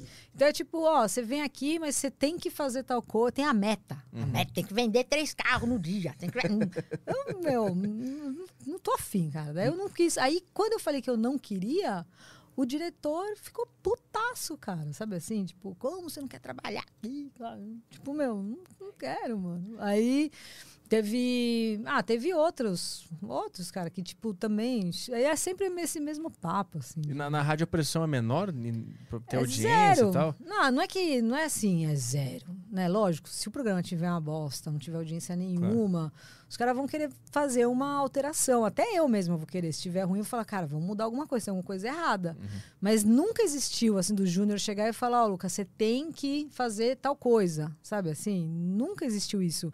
Ó, o não fala sobre isso. Nunca vai, não é pra divulgar o A Deriva. Uhum. Essa semana eu falei pra caramba de vocês. Não tem problema nenhum. Eu posso falar daqui se eu quiser. Rádio é foda. Eu posso falar do Emílio. Eu Uhum. atendo o Emílio, aquele- aquela história que eu te falei que o Emílio me ligou no ar, que foi super legal, não tem problema nenhum. Eu entrevisto o Gastão, que é da Kiss, sabe? Eu falo dele, não tem problema, sabe? Assim, é, é, é de boa. Por exemplo, o Bruno, que é da Kiss, eu acho mó da... A gente conversando, ele me falou que é, o Massacration foi até uma ideia que eu tinha dado para eles. Uma ideia não, veio de uma inspiração de uma vez, há muito tempo atrás, o Hermes e Renato, a gente tinha, eu tinha chamado o Hermes e Renato para fazer um negócio na 89. E aqui agora já é uma outra história, que eu já embananei aqui. Tô com peixe. Mas é que eles iam fazer uma coisa na 89. Mas é porque o Bruno, ele tem a gente faz no mesmo horário, porque eu tô lembrando aqui que é o Emílio, né, na Jovem Pan, eu na 89 e o Bruno num, dia, num dos dias da semana na Kiss. Então assim, eu, eu falo deles no ar também, sabe? Imagina se é numa TV. Sim. Você não pode nem a pau fazer um negócio desse. Então é um saco. E, e eu não consigo. E eu, e eu sou uma pessoa mais alternativa também, entendeu? Mais de contracultura, mais de uma outra parada. Eu não, não- eu não, eu não me encaixo nesse formato moldado, assim, sabe? De, ó, você tem que fazer isso e tal. E a TV, ela é mais, mais assim. cê- É uma briga de ego pra caramba. É, é treta de ibope. É, um saco. E, e- e quando tu era jovem, tu tocava bateria, o teu sonho era ter uma banda ou o teu sonho sempre foi comunicação? Porque todo jornalista é um músico frustrado. né? é, um, é um rockstar que não, não deu certo. É- Essa era a tua vibe também? Eu nunca fui boa baterista. Eu sempre soube disso, assim. Eu sempre soube que eu não. Meu rolê não ia ser na música. Assim, eu sempre gostei de música, Aham. mas eu sempre soube que o meu melhor não era suficiente para me manter ali, sabe Aham, assim? aham. Então, é, eu sabia que não, não, não ia ser aquilo. Eu sempre gostei de comunicação, mas a música, eu sempre fui uma baterista mediana, sempre fui bem meia boca, assim, o, o- mais ou menos. Eu sabia fazer ali o, o basicão, sabe? Che- Cheguei a tocar no, no circuitinho ali, mas sempre, é, nossa, suava pra caramba pra conseguir fazer o mais ou menos ali dar certo. O suficiente pra tocar um, uma, uma música simples. assim. Eu ia falar Nirvana, mas a Isso. bateria do Nirvana é bem. Não, Não, é, eu não é simples. tipo um Living Love Made do Led Zeppelin, sem fazer as partes difíceis, eu enganava, sabe? entendi. Eu dava, eu engambelava bem. Aham. Sabe? Tinha gente que falava, meu, você toca pra caralho. Mentira. Então eu tocava descalça, fazia um estilinho, sabe? Eu tirava o tênis, tá, tá, tá, pegada. A pessoa falava, nossa, tem pegada. Eu, é, pegada. tocava com a baqueta ao contrário. Sabe, assim? Inventando moda Inventava moda. pra esconder que não era tão boa assim. Entendi. isso, exato. Antes tu mencionou do- dos Mamonas, tu disse que os Mamonas fizeram um sucesso instantâneo. Tu, tu lembra dessa época? Como é que tu enxerga hoje o fenômeno que foi, que foi os Eu Mamonas? enxergo, se fosse hoje, É, não, Nem- ho- hoje eu tô olhando pra trás, que dá pra analisar de uma maneira melhor, né? O que que foi aquilo? Ah, é, eu acho que foi uma banda que conseguiu agregar gerações numa sala ouvindo uma banda e gostando igual, sabe? Assim, é, é muito difícil isso, você pegar um pai, uma mãe, um filho e a avó que ouvem aquele artista e todo mundo acha legal, sabe? É muito difícil. E homem e mulher gostando do mesmo artista, da mesma banda, achando legal, achando divertido, achando leve. Hoje em dia, talvez não mais. Hoje em dia, se é roda, roda, vira, passar a mão na bunda e não come ninguém, talvez, né? Os caras falam, não, isso aí não é legal, não vai rolar, sabão cracrá, né? Robocop gay. Eu acho o máximo, eu acho leve, acho divertido. Eu acho que às vezes muito policiamento perde a espontaneidade, Sim. sabe? Assim, eu acho que vira uma coisa, fica meio chato. Então eu acho que a forma como eles faziam era assim legal, era leve, não era maldoso, não tinha um negócio pesado. Então acho que tudo isso passava. Então passava na música, sabe? Inclusive, acho que a- a- os conservadores da época não gostavam dos Mamonas, assim. Então, Porque o Dinho se vestia de mulher, tinha toda uma desconstrução demais, é, ali. É, eu achava Falar de gay incrível. abertamente não era normal, assim, falar de uma, É. música e usar a palavra gay, eu acho que era até uma É. coisa meio que a gente não, não pode falar sobre isso. E eu- por isso que eu acho que é, se fosse hoje, a galera não ia entender a camada que tinha por trás da Isso. mensagem. É, talvez não mesmo.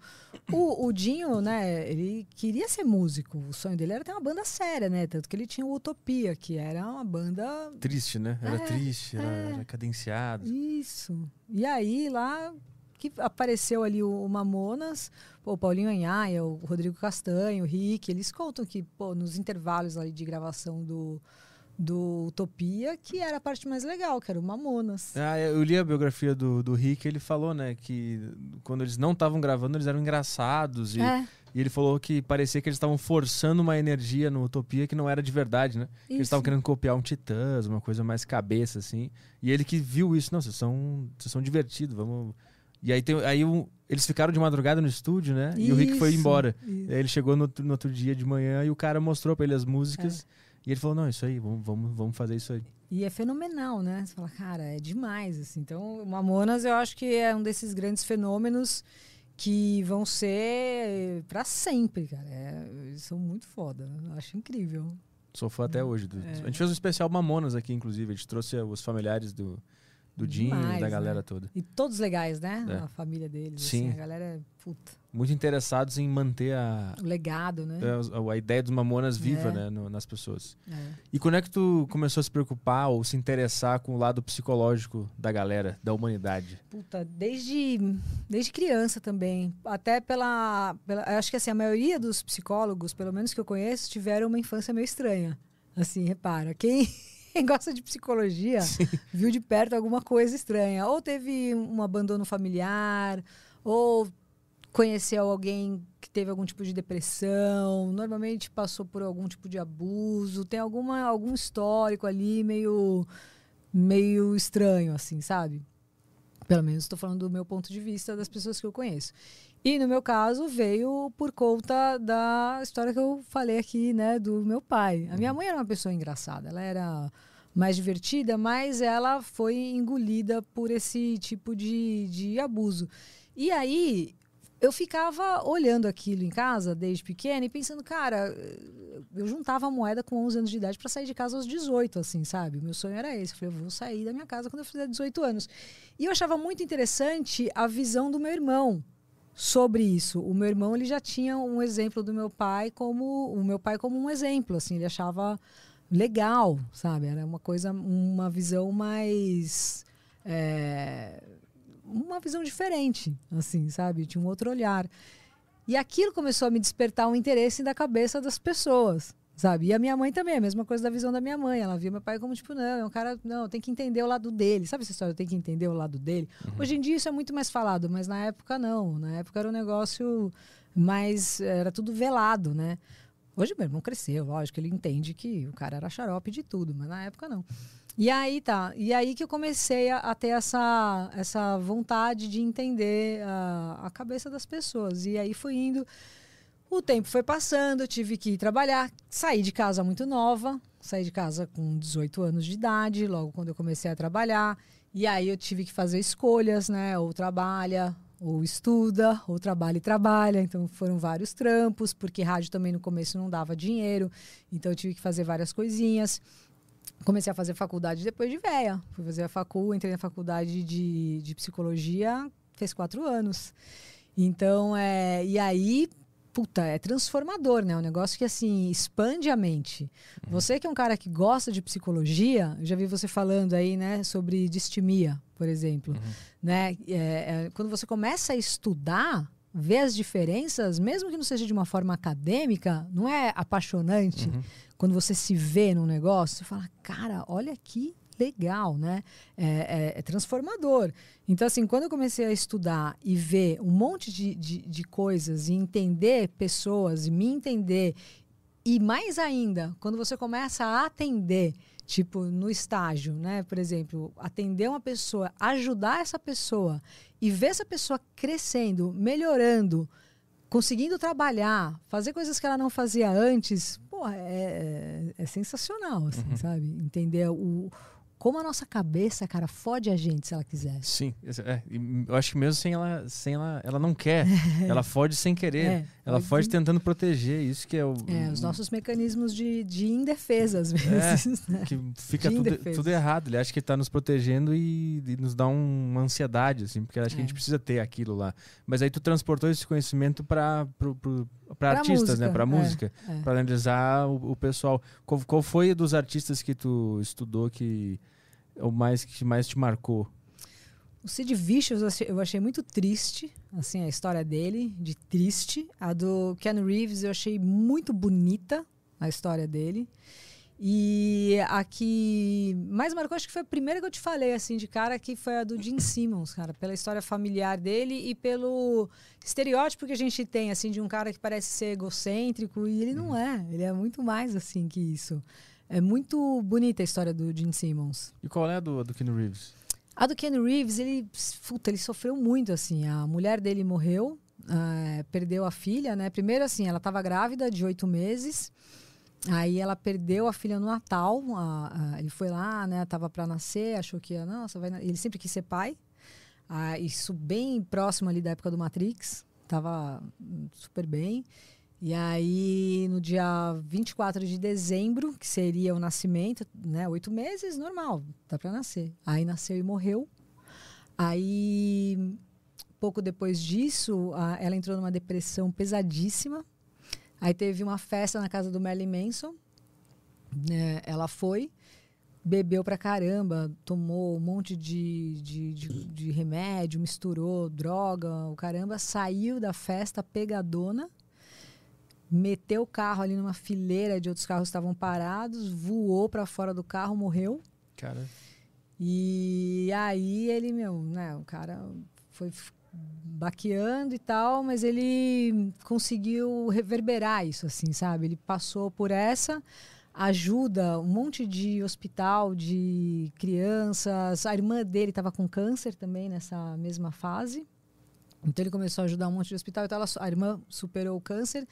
E ele é um cara que ele ajuda sem, sem falar, sabe? Assim, então ele pede para os hospitais não falarem que é ele que está dando milhões. Ele morou num flat um tempão, agora ele mora numa casa maior, mas a casa maior assim, é uma casa tipo de um milhão. Ele podia morar numa casa de 10 milhões, sabe? E, e é um cara legal, é um cara gente boa, sabe? Assim, ele faz um monte de benfeitorias. É um Tem, cara- aquela, tem, tem as fotos clássicas dele comendo bolo com, na rua, sozinho, né? É, Divide com os mendigos é. e tal. Tu acha que quando o cara tem isso, ou quando ele acaba passando por esses problemas, ele ah, cria uma arte. Eu eu te perguntei isso no início, né? Mas é que eu lembrei agora do, do Keanu Reeves, ele é um cara que por ele ter passado, eu acho, por ele ter passado por essas coisas, ele tem uma noção um pouco mais completa da vida, assim. E ele se torna um artista mais marcante. Entende? Eu, eu sempre vejo isso. E eu, eu- o fenômeno da, da, da cabeça do cara conseguir reverberar o trauma em arte, eu acho muito interessante muito difícil de conseguir ser feito. Eu acho o seguinte, que tem gente que é legal, tem gente que é mais que não é tão legal. Assim, então, por exemplo, uma pessoa que às vezes ela não tem tanta empatia, ou ela não é, ou ela não é tão tão bacana mesmo, sim, ela pode passar por esse monte de trauma e ela vai fazer outra coisa, sabe? Assim, ao invés dela ajudar o outro, se ela pode é, transformar isso numa guerra, sabe? Ela, ela vai transformar isso de uma outra forma. Por exemplo, sei lá, você vê, é, você reverbera de um outro jeito. Não é todo mundo que se ferrou que vai, vai se tornar uma pessoa boazinha ou um artista incrível, sabe? Mas o assim? que, que determina isso? Essa é a grande pergunta da psicologia. É a grande pergunta. É o ambiente? É a forma que você vive? Você nasce assim? O que que faz isso? Entendeu? É- Essa resposta. Você já viu? Sabe o que você vai adorar no Netflix? Você já viu os três os trigêmeos, os três desconhecidos? Eu não, Não. lembro o nome exato, mas assim, se você colocar, eu acho que é os três desconhecidos, você vai pirar. O que, que é? É uma história real? É que eu tenho medo de te contar e dar muito spoiler. Eu, eu, eu tenho uma ideia de spoiler meio diferente da maioria. É. Eu gosto de ouvir porque dá mais vontade de ver. Ah, então você é igual, eu também sou assim. É, tipo assim, tu me fala, tem um acidente ali, mo- morreram três pessoas. Aí você vai lá eu vou ver. querer ver. Tu me disse o que aconteceu, eu vou querer lá ver. Eu- pena que eu não lembro o nome, mas é fácil de achar. Se você colocar lá no Netflix os três, já vai aparecer. É, o seguinte, são três irmãos, né? Que na verdade começa o negócio assim, com um, um irmão indo para um cara indo para a faculdade. E aí os caras começam a chamar ele tipo e aí Ed? Eu não vou lembrar o nome exato do cara dos três ali né? Mas tipo ah, e aí Ed? Tudo bem Ed? E o cara chama David. Aí ô, puta que pariu que é isso né? aí aí, David, aí enfim daí descobre que ele tem um irmão gêmeo. Aí ele tem um irmão gêmeo e aí conhece o irmão os dois são iguais Aí fazem uma matéria num jornal com os dois irmãos ali e tal, identiquíssimos, impressionante, mesmo corte de cabelo, assim, a altura do cabelo tá igual, sabe, igualzinho. Aí beleza, põe a foto dos dois ali no jornal, e aí o terceiro olha e fala, caralho, igual. Aí tem o terceiro irmão.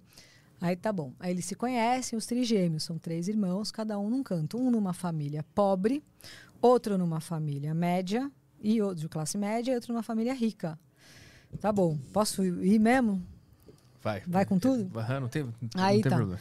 Tampem os ouvidos agora. É, é, quem não quiser spoiler, mete no mute aí. Aí, porque daqui pra frente é spoiler nervoso. Aí os três têm uma irmã, cada um tem uma irmã de 21 anos, que são filhas dos pais mesmo que, que adotaram eles. Olha que doideira, que é tudo isso é para tentar responder essa pergunta que você fez. Aí eles vão vendo, vão crescendo e tal, descobrem que são irmãos, ficam super felizes, ficam famosos, começam a dar entrevistas, é, vão nos Jô Soares ali da época, é, eles participam do filme da, da Madonna, que eu adoro, que ele procura se Susan desesperadamente, tem uma cena lá com eles, ficam mega famous, acontece aquilo que eu te falei, que é surreal, que eu vejo no Cada Caso um Caos, que acontece muito, que é a pessoa ficar famosa e rica e começar a dar merda. Acontece isso com eles, eles abrem um restaurante, brigam. O que, que eles descobrem? Quando toda. de- eles cresceram com uns caras da, da, da instituição que ah, deu eles para adoção, né, para família, eles iam lá e filmavam eles. E falaram para os pais que era é, normal isso daí, para saber como estava sendo acompanhado. Adendo, que eu esqueci de falar isso no começo, eles não sabiam, né? Tava meio óbvio, implícito, né? Que eles não sabiam que eles tinham irmãos. A família que adotou também não sabia que eles tinham irmãos. Que também já é uma mancada, né? Não ter sido avisado. Mas passou, beleza, a família deixou isso passar batido. E essa galera que ela filmar eles, eles falavam que era só para ver se eles estavam sendo bem tratados, bem cuidados. E tudo bem. Mas era mentira. Essa galera que estava lá filmando eles era um psiquiatra, uma equipe, com um psicólogo, para saber, era, um, era um, um estudo científico. Uhum. Para saber se fazia diferença, como era a criação de irmãos, se eles nasciam com DNA, assim, se eles tinham alguma coisa que, que já nascia igual, ou se o ambiente mudava alguma coisa. E se nascendo, sendo criado por uma família pobre, classe média ou rica, também mudava alguma coisa. E mais, a importância dos três já terem uma irmã da mesma idade, de 21 anos, que era filha dos pais biológicos, uhum. para ter o comparativo. Então eles eram tipo uns ratinhos de laboratório mesmo, assim, bizarríssimo. Cobaia. Cobaia mil grau, assim. Conforme eles foram descobrindo isso, você vai vendo como eles vão ficando muito louco. Um deles era bipolar. E aí vai vendo a história da, a, da mãe. Daí eles descobrem que a mãe tinha esquizofrenia. E aí vai, vai desenrolando o estudo para tentar chegar até aí. E como que vai batendo essa informação nos três irmãos. Uhum. Na entrevista, eles falam, olha, eles sentam iguais, os três estão sentados, né? Tá, tá com o microfone, né? Fez conta que aqui é o microfone. Eles têm o mesmo jeito deles. É, a gente tem. Eles fazem assim com a perna. Eles fumam malboro. Sim, a gente fuma. Então eles vai, vai colocando como se eles fizessem tudo igual, mas eram coisas meio que básicas, né? Fumar um malboro, segurar o microfone com a direita, sabe? Coisa assim. Então tava meio que, que, que, que forçando a ser é, a, a, eles terem os mesmos hábitos. Uhum. Só que aí, quando chegava mais a fundo, via que não, que os caras eles eram super diferentes, na verdade. Eles tinham muito mais coisa diferente do que igual. É muito legal, você vai gostar disso daí. Eu acho que você vai gostar bastante. Então, meio que a conclusão é que o, é o ambiente que não, que define? Eles não têm um. É, tem um lado do ambiente, mas assim, o estudo, como foi cortado, né? Porque na verdade é super não ético, né? O que eles Sim. fizeram. Não teve um resultado final. Mas a, a, o ambiente tem bastante, bastante importância. E é muito da pessoa, né? Também. Assim, é uma soma. Essa res... não tem uma resposta. Mas o, o problema que eu me pergunto também é o que, que def, o que define o ambiente? São as pessoas, os pais, que criaram esse ambiente. Mas Sim. por que, que elas criaram o ambiente X? Sim. Porque uhum. elas são pessoas com o que dentro delas? Porque se, se, é sempre o ambiente que a gente, que a gente acha como resposta para dizer como uma pessoa se comporta ou não, eu pergunto, ah, mas esse ambiente ele é criado por quem? Então é sempre a pessoa que cria o ambiente. Então eu acho que tem alguma coisa em cada ser humano. Sim. Que é uma resposta muito ruim, porque aí tem um cara que é mal porque ele é mal, ou ele é errado porque ele é errado. Então é uma confusão. É. é uma confusão. Sim, então, deu pra entender que não é aquela história do, de, de nascer é, uma, é, em branco, né? Talvez então a pessoa já nasça. É, os, os pais que criaram um ambiente que fez a pessoa hum. ficar ruim também estão nessa, nessa, nesse mesmo, nessa mesma dinâmica, sim. né? Elas criaram um ambiente ruim porque elas tiveram um ambiente ruim. Então, é aí que tá. Eu não sei. Eu acho que tem muita coisa aí que é pra gente pensar. Porque se for assim, então vai ser uma escalinha para sempre ruim. É. Entendeu? E... Hum, eu, eu não acredito nisso. Por exemplo, a minha criação não foi legal. Eu, eu faço o inverso. Mas aí o que define tu conseguir fazer o inverso? Então, por isso que eu acho que assim, tem alguma coisa que a gente aprende a lidar com aquilo. Eu, eu acredito que é um 50-50, sabe? Assim. É meio sortido. Eu acho que é um 50-50, porque se não, cara, se não, como que ia ser, né? Assim, o cara que é, é, é, nasce num ambiente ruim, ele vai ser sempre, vai vai vai vai ser, vai estar tá fadado aquilo para sempre. E o oposto também, entendeu? É, é sim, mas eu é. acho que eu acho que não, porque tem pessoas que nascem num ambiente ruim, percebem o ambiente ruim, analisam o comportamento das pessoas que criaram aquele ambiente ruim e, e criam um ambiente melhor, né? É. É, cria um mimado que faz o mente ruim depois. Sim, assim, a gente vai, é uma merda, é uma, é. não tem o que fazer. É.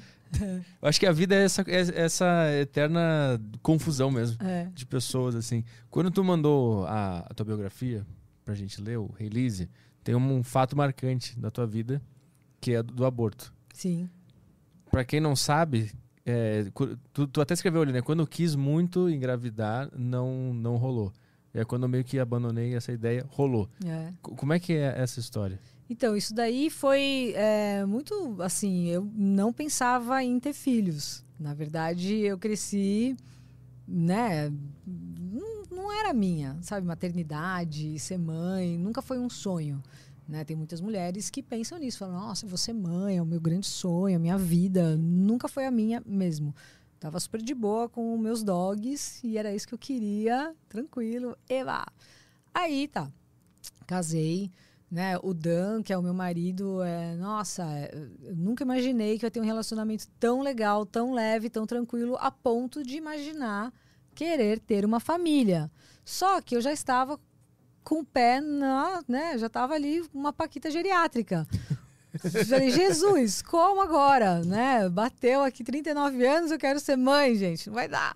Aí tá, daí 40 anos de idade, eu falei, gente, vai, vamos tentar, né? Agora tá, as pessoas conseguem, eu consegui. Aí ficamos um ano lá, falando, ah, vamos lá, tentar engravidar. Daí entrei nesse universo que eu não conhecia, hum, das tentantes. E aí falaram, não, é. tá borrado, batom. Daí Só eu De aqui, leve. saiu. A, a mu- a mulher ajuda que eu não. Aí eu falei, deixa eu ver aqui, obrigada, gata. Ah, deixa eu ver, trouxe um espelhinho já, né? Porque eu falei, eu sempre faço isso de borrar meu batom, mas tudo bem. Aí tá, daí, obrigada, Bi. Aí eu peguei e falei, bom, vou tentar.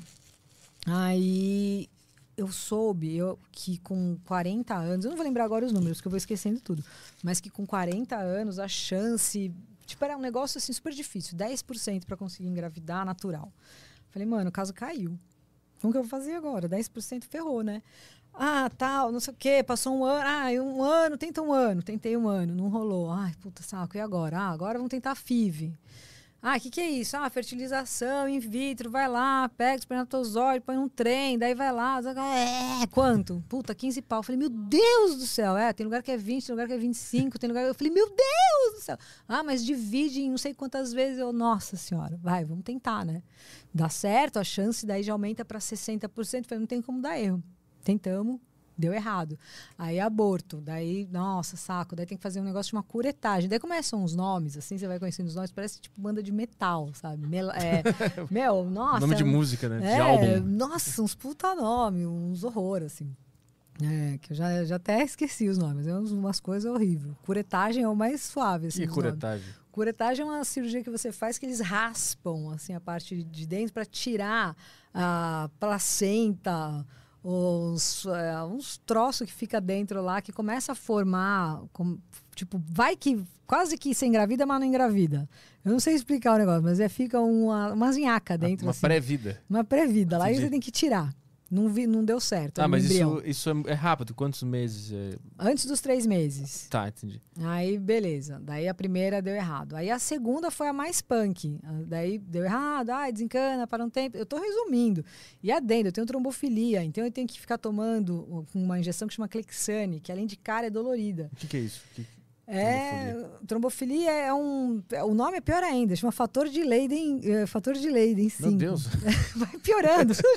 O que, que é? Que que é isso? Que que É isso? genético. É uma, é, é uma doença genética que você tem um sangue que engrossa e aí esse sangue ele entope, pode entupir a veia, isso vira uma trombose e pode matar. Entendi. E aí o que acontece? Não estava entrando, não estava alimentando o, o embriãozinho lá. Então por isso que ele morria.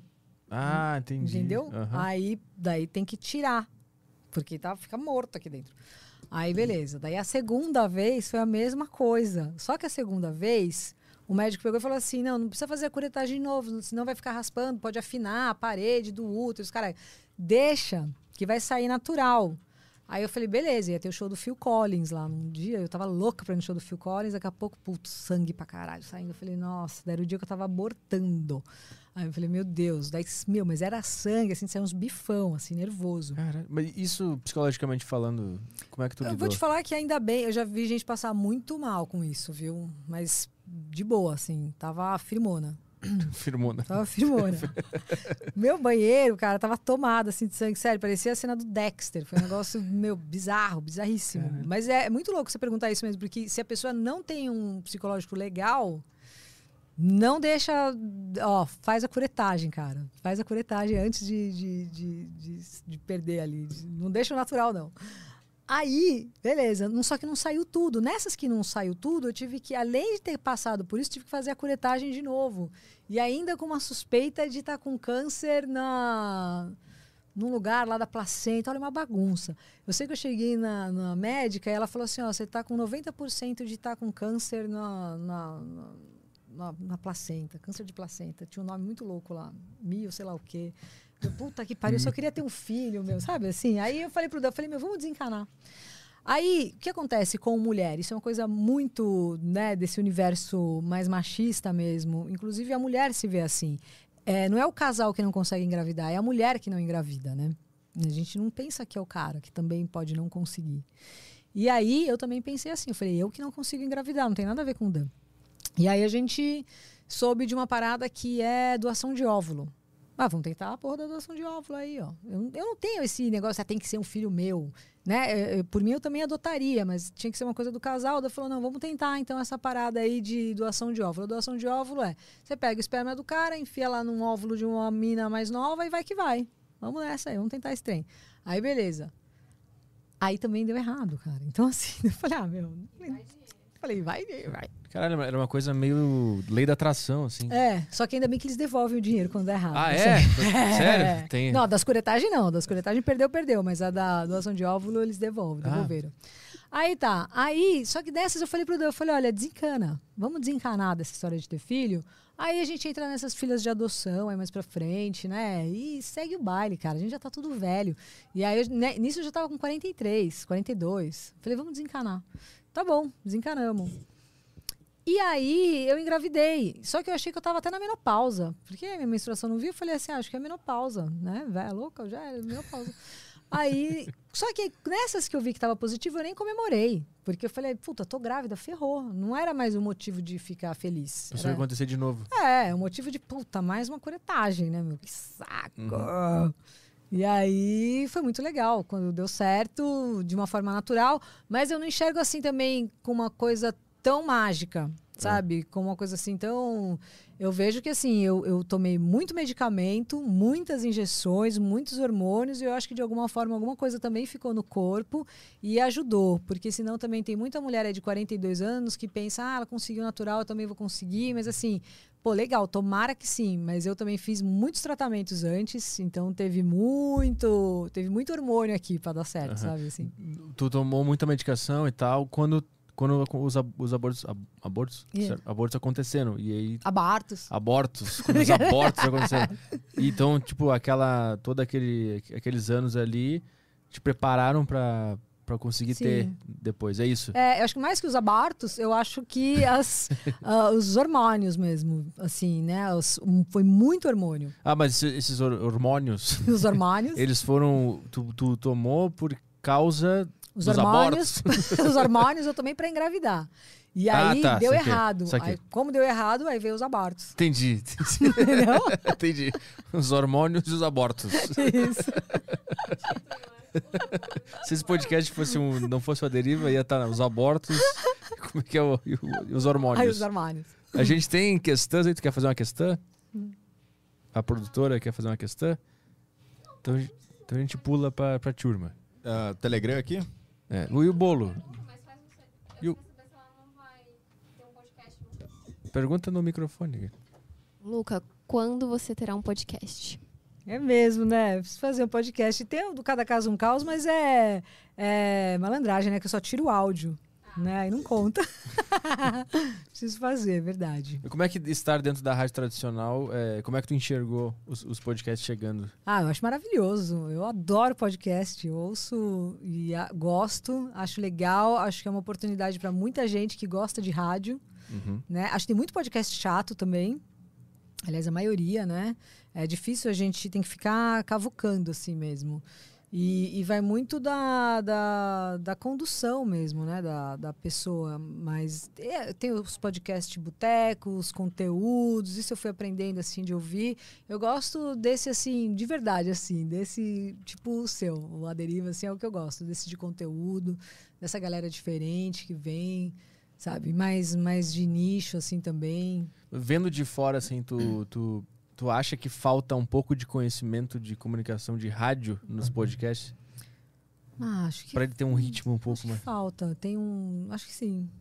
Isso que é uma coisa que eu percebo, assim. É. Falta um certo ritmo, assim, uma, uma noção de, de rádio. Que o rádio é. É. Podcast é rádio, né? É. Isso aqui não existiria se não fosse o rádio. Então, às vezes eu sinto que falta um pouco, assim, um, só um senso de rádio pro, pro, pro programa tocar adiante, né? É, eu acho que falta, sim. E eu acho que falta um pouco do dessa escuta ativa, Uhum. né?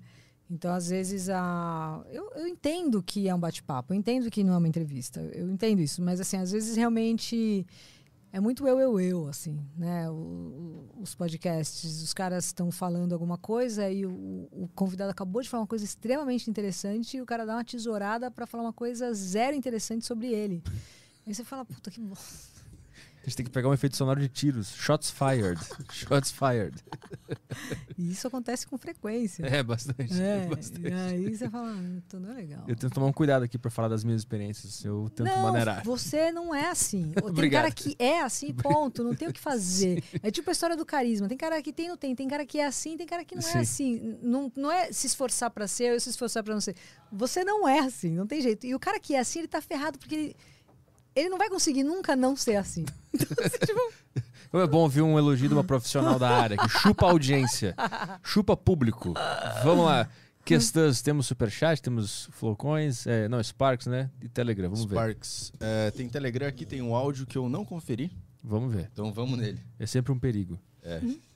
A gente tá bem nessa. Faz tempo que não, não tem uma, uma cagada aqui, uma gafe ao vivo. O Link mandou o áudio dele aqui. Ele mandou. Ah, ele man- mandou avisar que não estava assistindo, mas mandou aqui a participação dele no programa. Fala, senhor Petri, fala, senhor Caio. É, antes de mais nada, parabéns aí pelo centésimo episódio. Acompanho desde o primeiro, é muito foda ter visto esse, esse projeto aí ter saído do papel. Minha pergunta é para a senhorita Luca Salomão. É, como é que foi essa vibe de, de juntar música e psicologia? É, psicologia era uma paixão sua desde adulta, que você descobriu quando adulta? É, e como que foi, tipo, juntar esses dois mundos aí? Ah, legal, demais. É, é uma paixão mesmo. E juntar esses dois mundos foi, assim, é transformador, né? Porque a música é um- uma linguagem universal mesmo. E a psicologia é uma coisa que, quanto mais pessoas se interessarem, melhor vai ser o nosso universo. Porque o conhecimento que a gente adquire conhecendo o nosso cabeçaralho e o do outro, cara, é, é muito bonito. Assim, é, é bonito, sabe? É legal você é, ouvir a história do outro através de um artista, por exemplo. Então você consegue às vezes se colocar ou entender uma outra pessoa e, e entender muita coisa interessante. Sei lá, você ouve uma história de um Jim Carrey da vida ali. E aí você consegue entender uma depressão através de uma comédia. É lindo, sabe assim? E aí você vê ao mesmo tempo uma história, sei lá, do Mike Tyson. Estou escrevendo agora o texto do Mike Tyson, é um negócio impressionante a vida dele. A história da Madonna sobre como a gente como a gente julga o envelhecimento, cara, é muito louco. É Como um- assim? Em que, em que sentido? a gente julga o envelhecimento assim, é, quando a gente percebe o outro envelhecendo, quando a gente é, vê o outro envelhecendo, às vezes a gente fala, nossa, que velha, olha aquela mulher que velha, louca. Né? E aí é sinal que a gente está com medo também, um medo inconsciente, de também estar indo tocar harpa, sabe? Assim, A Claro. gente também está com medo de estar ficando velho. E aí, o, o, o Mário Sérgio Picorelli, ele fala no final do vídeo um negócio muito legal, que é assim, quem que, quem que define né, a hora que você vai ficar velho? Né? Você, uma pessoa que tem lá seus 60 anos, ou pela lei seus 65 anos, que é um idoso.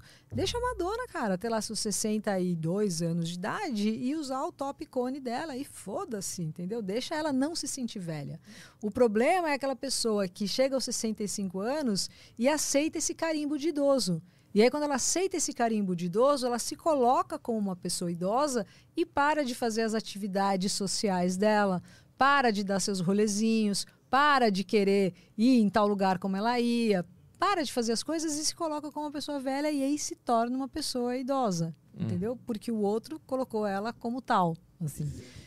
É que a, é que a Madonna é a Madonna, né? Eu, quando eu for velho, eu quero só cansar de tudo e eu vou me colo eu vou ficar no- na rede. Mas você vai ser um velho aos sempre. 40 já, né? Eu já sou velho. Você já, eu, já, eu cheguei aqui hoje, você, eu fiquei quieta, mas assim, ainda tava fora do ar. Você tem quanto? 30 anos? 31. 30 anos, você falou, não, é que eu sou velho. Eu falei, filha da puta.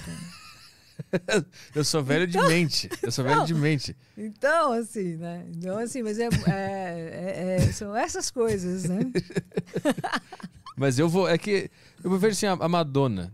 A Madonna, eu acho que ela é do caralho e combina com ela. Só que se eu for velho um dia, eu, eu me vestir que nem eu me visto hoje, vai ficar um pouco ridículo. Se você se sente bem, como é que você se Sim. veste? É normal, ué. Não, o cara velho de All-Star, por exemplo. Imagina. Eu não vou usar. Eu tô muito brincando. Pô.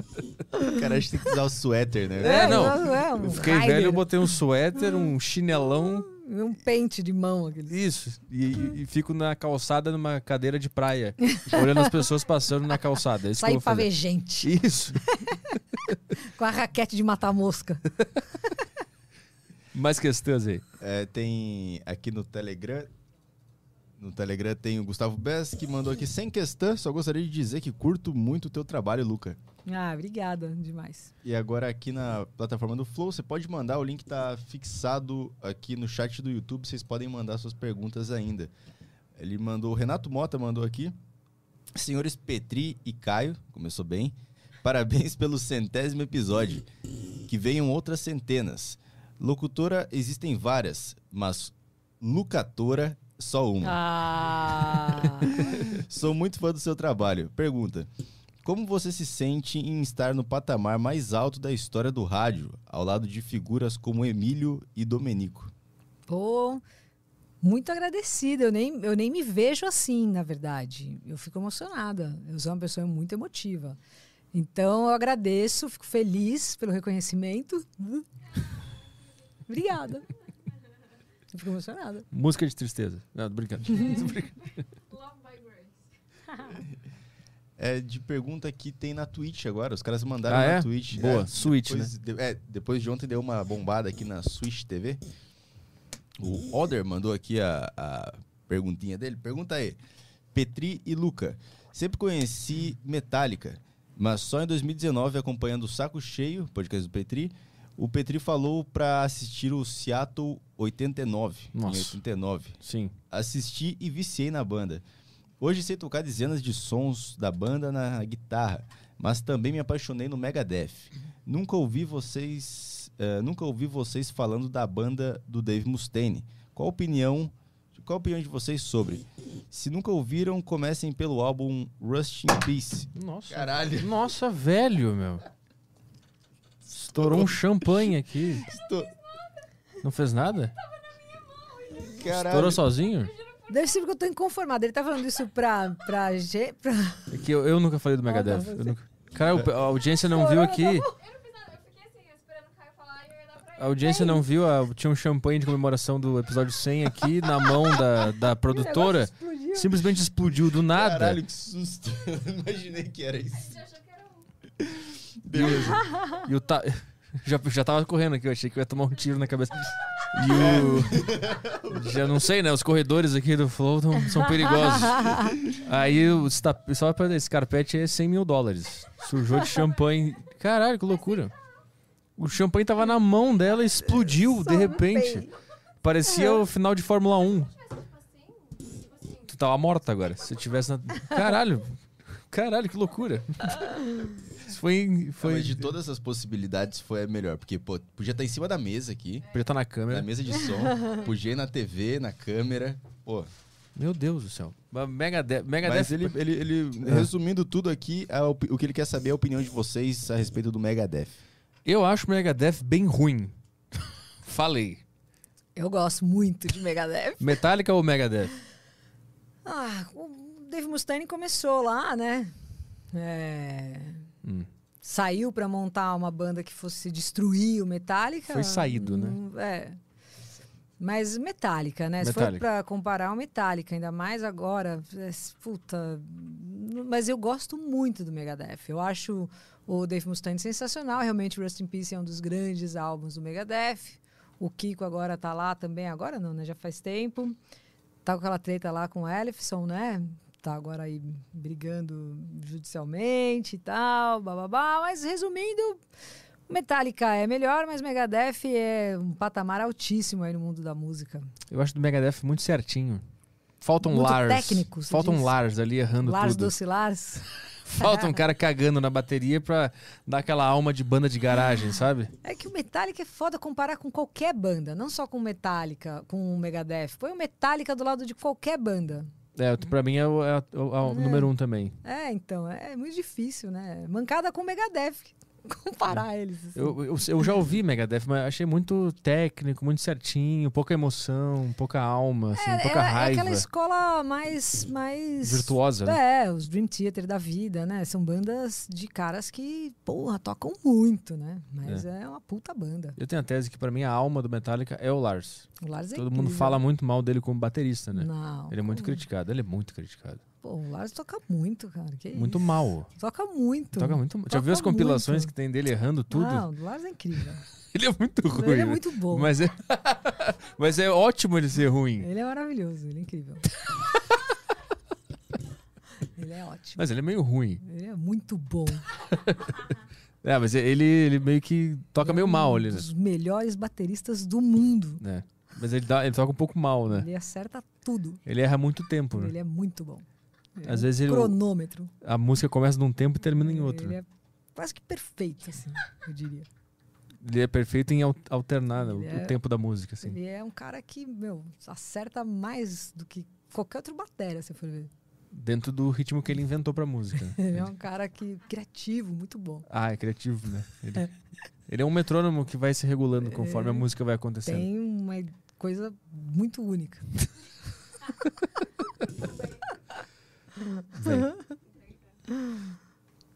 Temos aqui champanhe de comemoração do centésimo episódio. Obrigada. Esse aqui é, esse aqui é bom. Na mão. Opa, Tem gente falando que já é coisa do Daniel Mastral isso aí. será que o Daniel Massal explodiu esse champanhe? A, a distância? Enfim. Mais questões temos? Temos sim aqui na, no grupo do Telegram. Luiz Aguiar mandou aqui. eh, parabéns pelo podcast, cada vez melhor. Concordo plenamente com o que a Luca falou sobre as pessoas que se interessam por psicologia por experiência própria. Eh, teve o Minuteman também falando aqui. Boa tarde, gente. Um grande abraço a todos. Queria saber o que vocês curtem de death metal ou se curtem, enfim, abraços. Death Metal eu nunca ouvi. Ontem eu É. falei que eu ouvi, mas nunca ouvi na minha vida. Ah, uns guturalzão, assim, tipo Doom, É, Doom. sabe? Assim, os... Mas... Aquela Cannibal é- Corpse, não é? Cannibal Corpse, na Palm Death. É, puta, eu lembro disso. É verdade. Mas isso é, isso é Death Metal? Ah, é death metal, uns napalmão assim, acho que considera, né? Aquele Crisium. Trash, Crisium, né? Talvez seja mais trash. Crisium que se Cri- fala? Acho que é mais trashão, né? Slayer é considerado? Slayer. Acha que é trash também, mais é, trash. Trash, eu gosto. É. Slayer eu gosto, gosto pra Slayer caralho. é muito bom, também gosto. Ah, eu ia perguntar um negócio da dublagem, ela foi embora agora. Que tu trabalha com dublagem também. Eu trabalho muito com narração comercial, né? Faço bastante locução comercial. Dublagem, eu fiz o curso de dublagem, fiz algumas dublagens, mas eu não consegui entrar, meu, na máfiazinha. É, é uma Panelex? É, um pane- é? É, nervosa. Rola um Panelex? Rola. Tem que fazer contatos? É, tem, eu não tenho muita paciência, sabe, Pra fazer contatos. Assim, eu tentei, mandei para uns estúdios, cheguei aí. E aí. ai, é, O que, que tu diria pra uma, pra uma jovem que tem o sonho de ser uma uma dubladora ou trabalhar com isso? Trabalho com locução comercial. É melhor É, do que não? dublar séries, esses de- esses desenhos? Não, é legal também, mas assim, eu, como eu não sei, eu não tenho, eu não tenho experiência para falar sobre a dublagem, porque eu, eu fiz muito pouca coisa, né? Então eu gostaria de fazer mais, principalmente desenho, coisa que mudasse a voz, assim, sabe? Que fizesse alguma. Um personagem, um negócio assim. É, personagem, essas coisas. Eu queria fazer mais assim nessa pegada também. Mas eu não consegui, então eu não tenho muita experiência pra falar. Não rolou, assim. não- É. Tu não fez nada de, de personagem e tal? Ah, fiz Chegou o a fazer... Família Samba faz um tempo, que era desenho, com o Duda Neves, que era meu professor de bateria, gente finíssima. E, mas muito pouco, sabe, pra, pra falar assim. Eu tenho lá o DRT, eu quero fazer, tenho vontade, gosto pra caramba, sei fazer. E tô aí. Mas tem que ser atriz pra tirar o... Tem, tem- tem. Tu é formada também em Fiz é, teatro? Onde, onde tu fez? Nil de Pádua. Não no- sei, aqui? Escola aqui de São Paulo. Tem que fazer quantos anos são esse curso? Quatro anos, é isso? São dois? Não, do Nil de Pádua eu fiz menos tempo, já nem lembro mais quanto foi. Dois anos, um ano? Não lembro. E é complicado? Ou é uma O- coisa só pra cumprir tabela e poder fazer a dublagem? O do Nil de Pádua foi pra fazer a dublagem. Como assim? Foi- um curso que eu fiz pra fazer a dublagem. Não é um curso que eu fiz Ah, é só pra fazer cumprir atriz. tabela, então. É. Entendi. assim. Então tem há uma saída, assim. Não precisa realmente fazer um aquele completão, Não, quatro anos. É, não precisa. Ah, não. viu? É só fazer um de um rapidinho ali, Nil de Pádua. viu? É. Depois a gente pega o contato aí. Passo lá, é mais tranquilo. Pô, em 2019 tu foi considerada a melhor radialista do Brasil, né? É, isso foi muito legal. Eu, nossa, eu fiquei mal. eu não acreditei. Fui pegar o prêmio, ela tava com um barrigão, assim, grávida. Foi demais. Eu fui ali e falei pro Deus, eu falei, ah, vamos lá pra curtir a noite, porque eu não vou ganhar. Porra. Ah, era, era tipo, tu ia saber na hora, tipo um é, VMA, assim. É, um VMA. Tanto que eu achei que quem ia ganhar soubesse antes. Aham. E aí tinha radialista, sei lá, de Brasília, umas puta jornalista nervosa, sabe? Assim. E falei, ah, vamos, vamos lá pra se divertir mesmo. Aí eu fui lá com um barrigão, pus um top de paetê, pansão de fora. E a gente foi lá pra ver qual é que era, assim. Na hora que a mulher falou meu nome, eu não acreditei, a Roberta. E aí, e aí ela, ah, tal, não sei o que, a melhor radialista do Brasil, Luca, eu, mano, até taquicardia, assim, sabe? aí a Pete tava sentada na frente, ela, é, aí mano, olha isso. Porque a Pete, a gente, eu, eu, eu lembro dela logo no começo, em 2000, eu engasopo direto. Engasopo. Hoje no ar eu engasopei nervoso. Aí, a Pete, em 2000, ela bem novinha, assim, né? Novinha assim, a gente tem a mesma idade. Ela tinha, acho que ela é um ano ou dois anos mais nova que eu. Ela chegando em São Paulo, assim, é... pô, a gente ficava relembrando, até há pouco tempo, tempo atrás, a gente tava lembrando isso. Ela chegando, começando com Máscara, né? Foi o primeiro single, lembra dessa música, Máscara? Sim. É, uhum, bizarro, né? uhum. Eu lembro a primeira vez que eu vi, eu falei, cara, olha essa mina, uma puta voz é, feminina, assim, uma banda de fundo, assim, uma pegadona e tal, nananã. Então, assim, a gente passou por um monte de coisa, assim, no paralelo, sabe?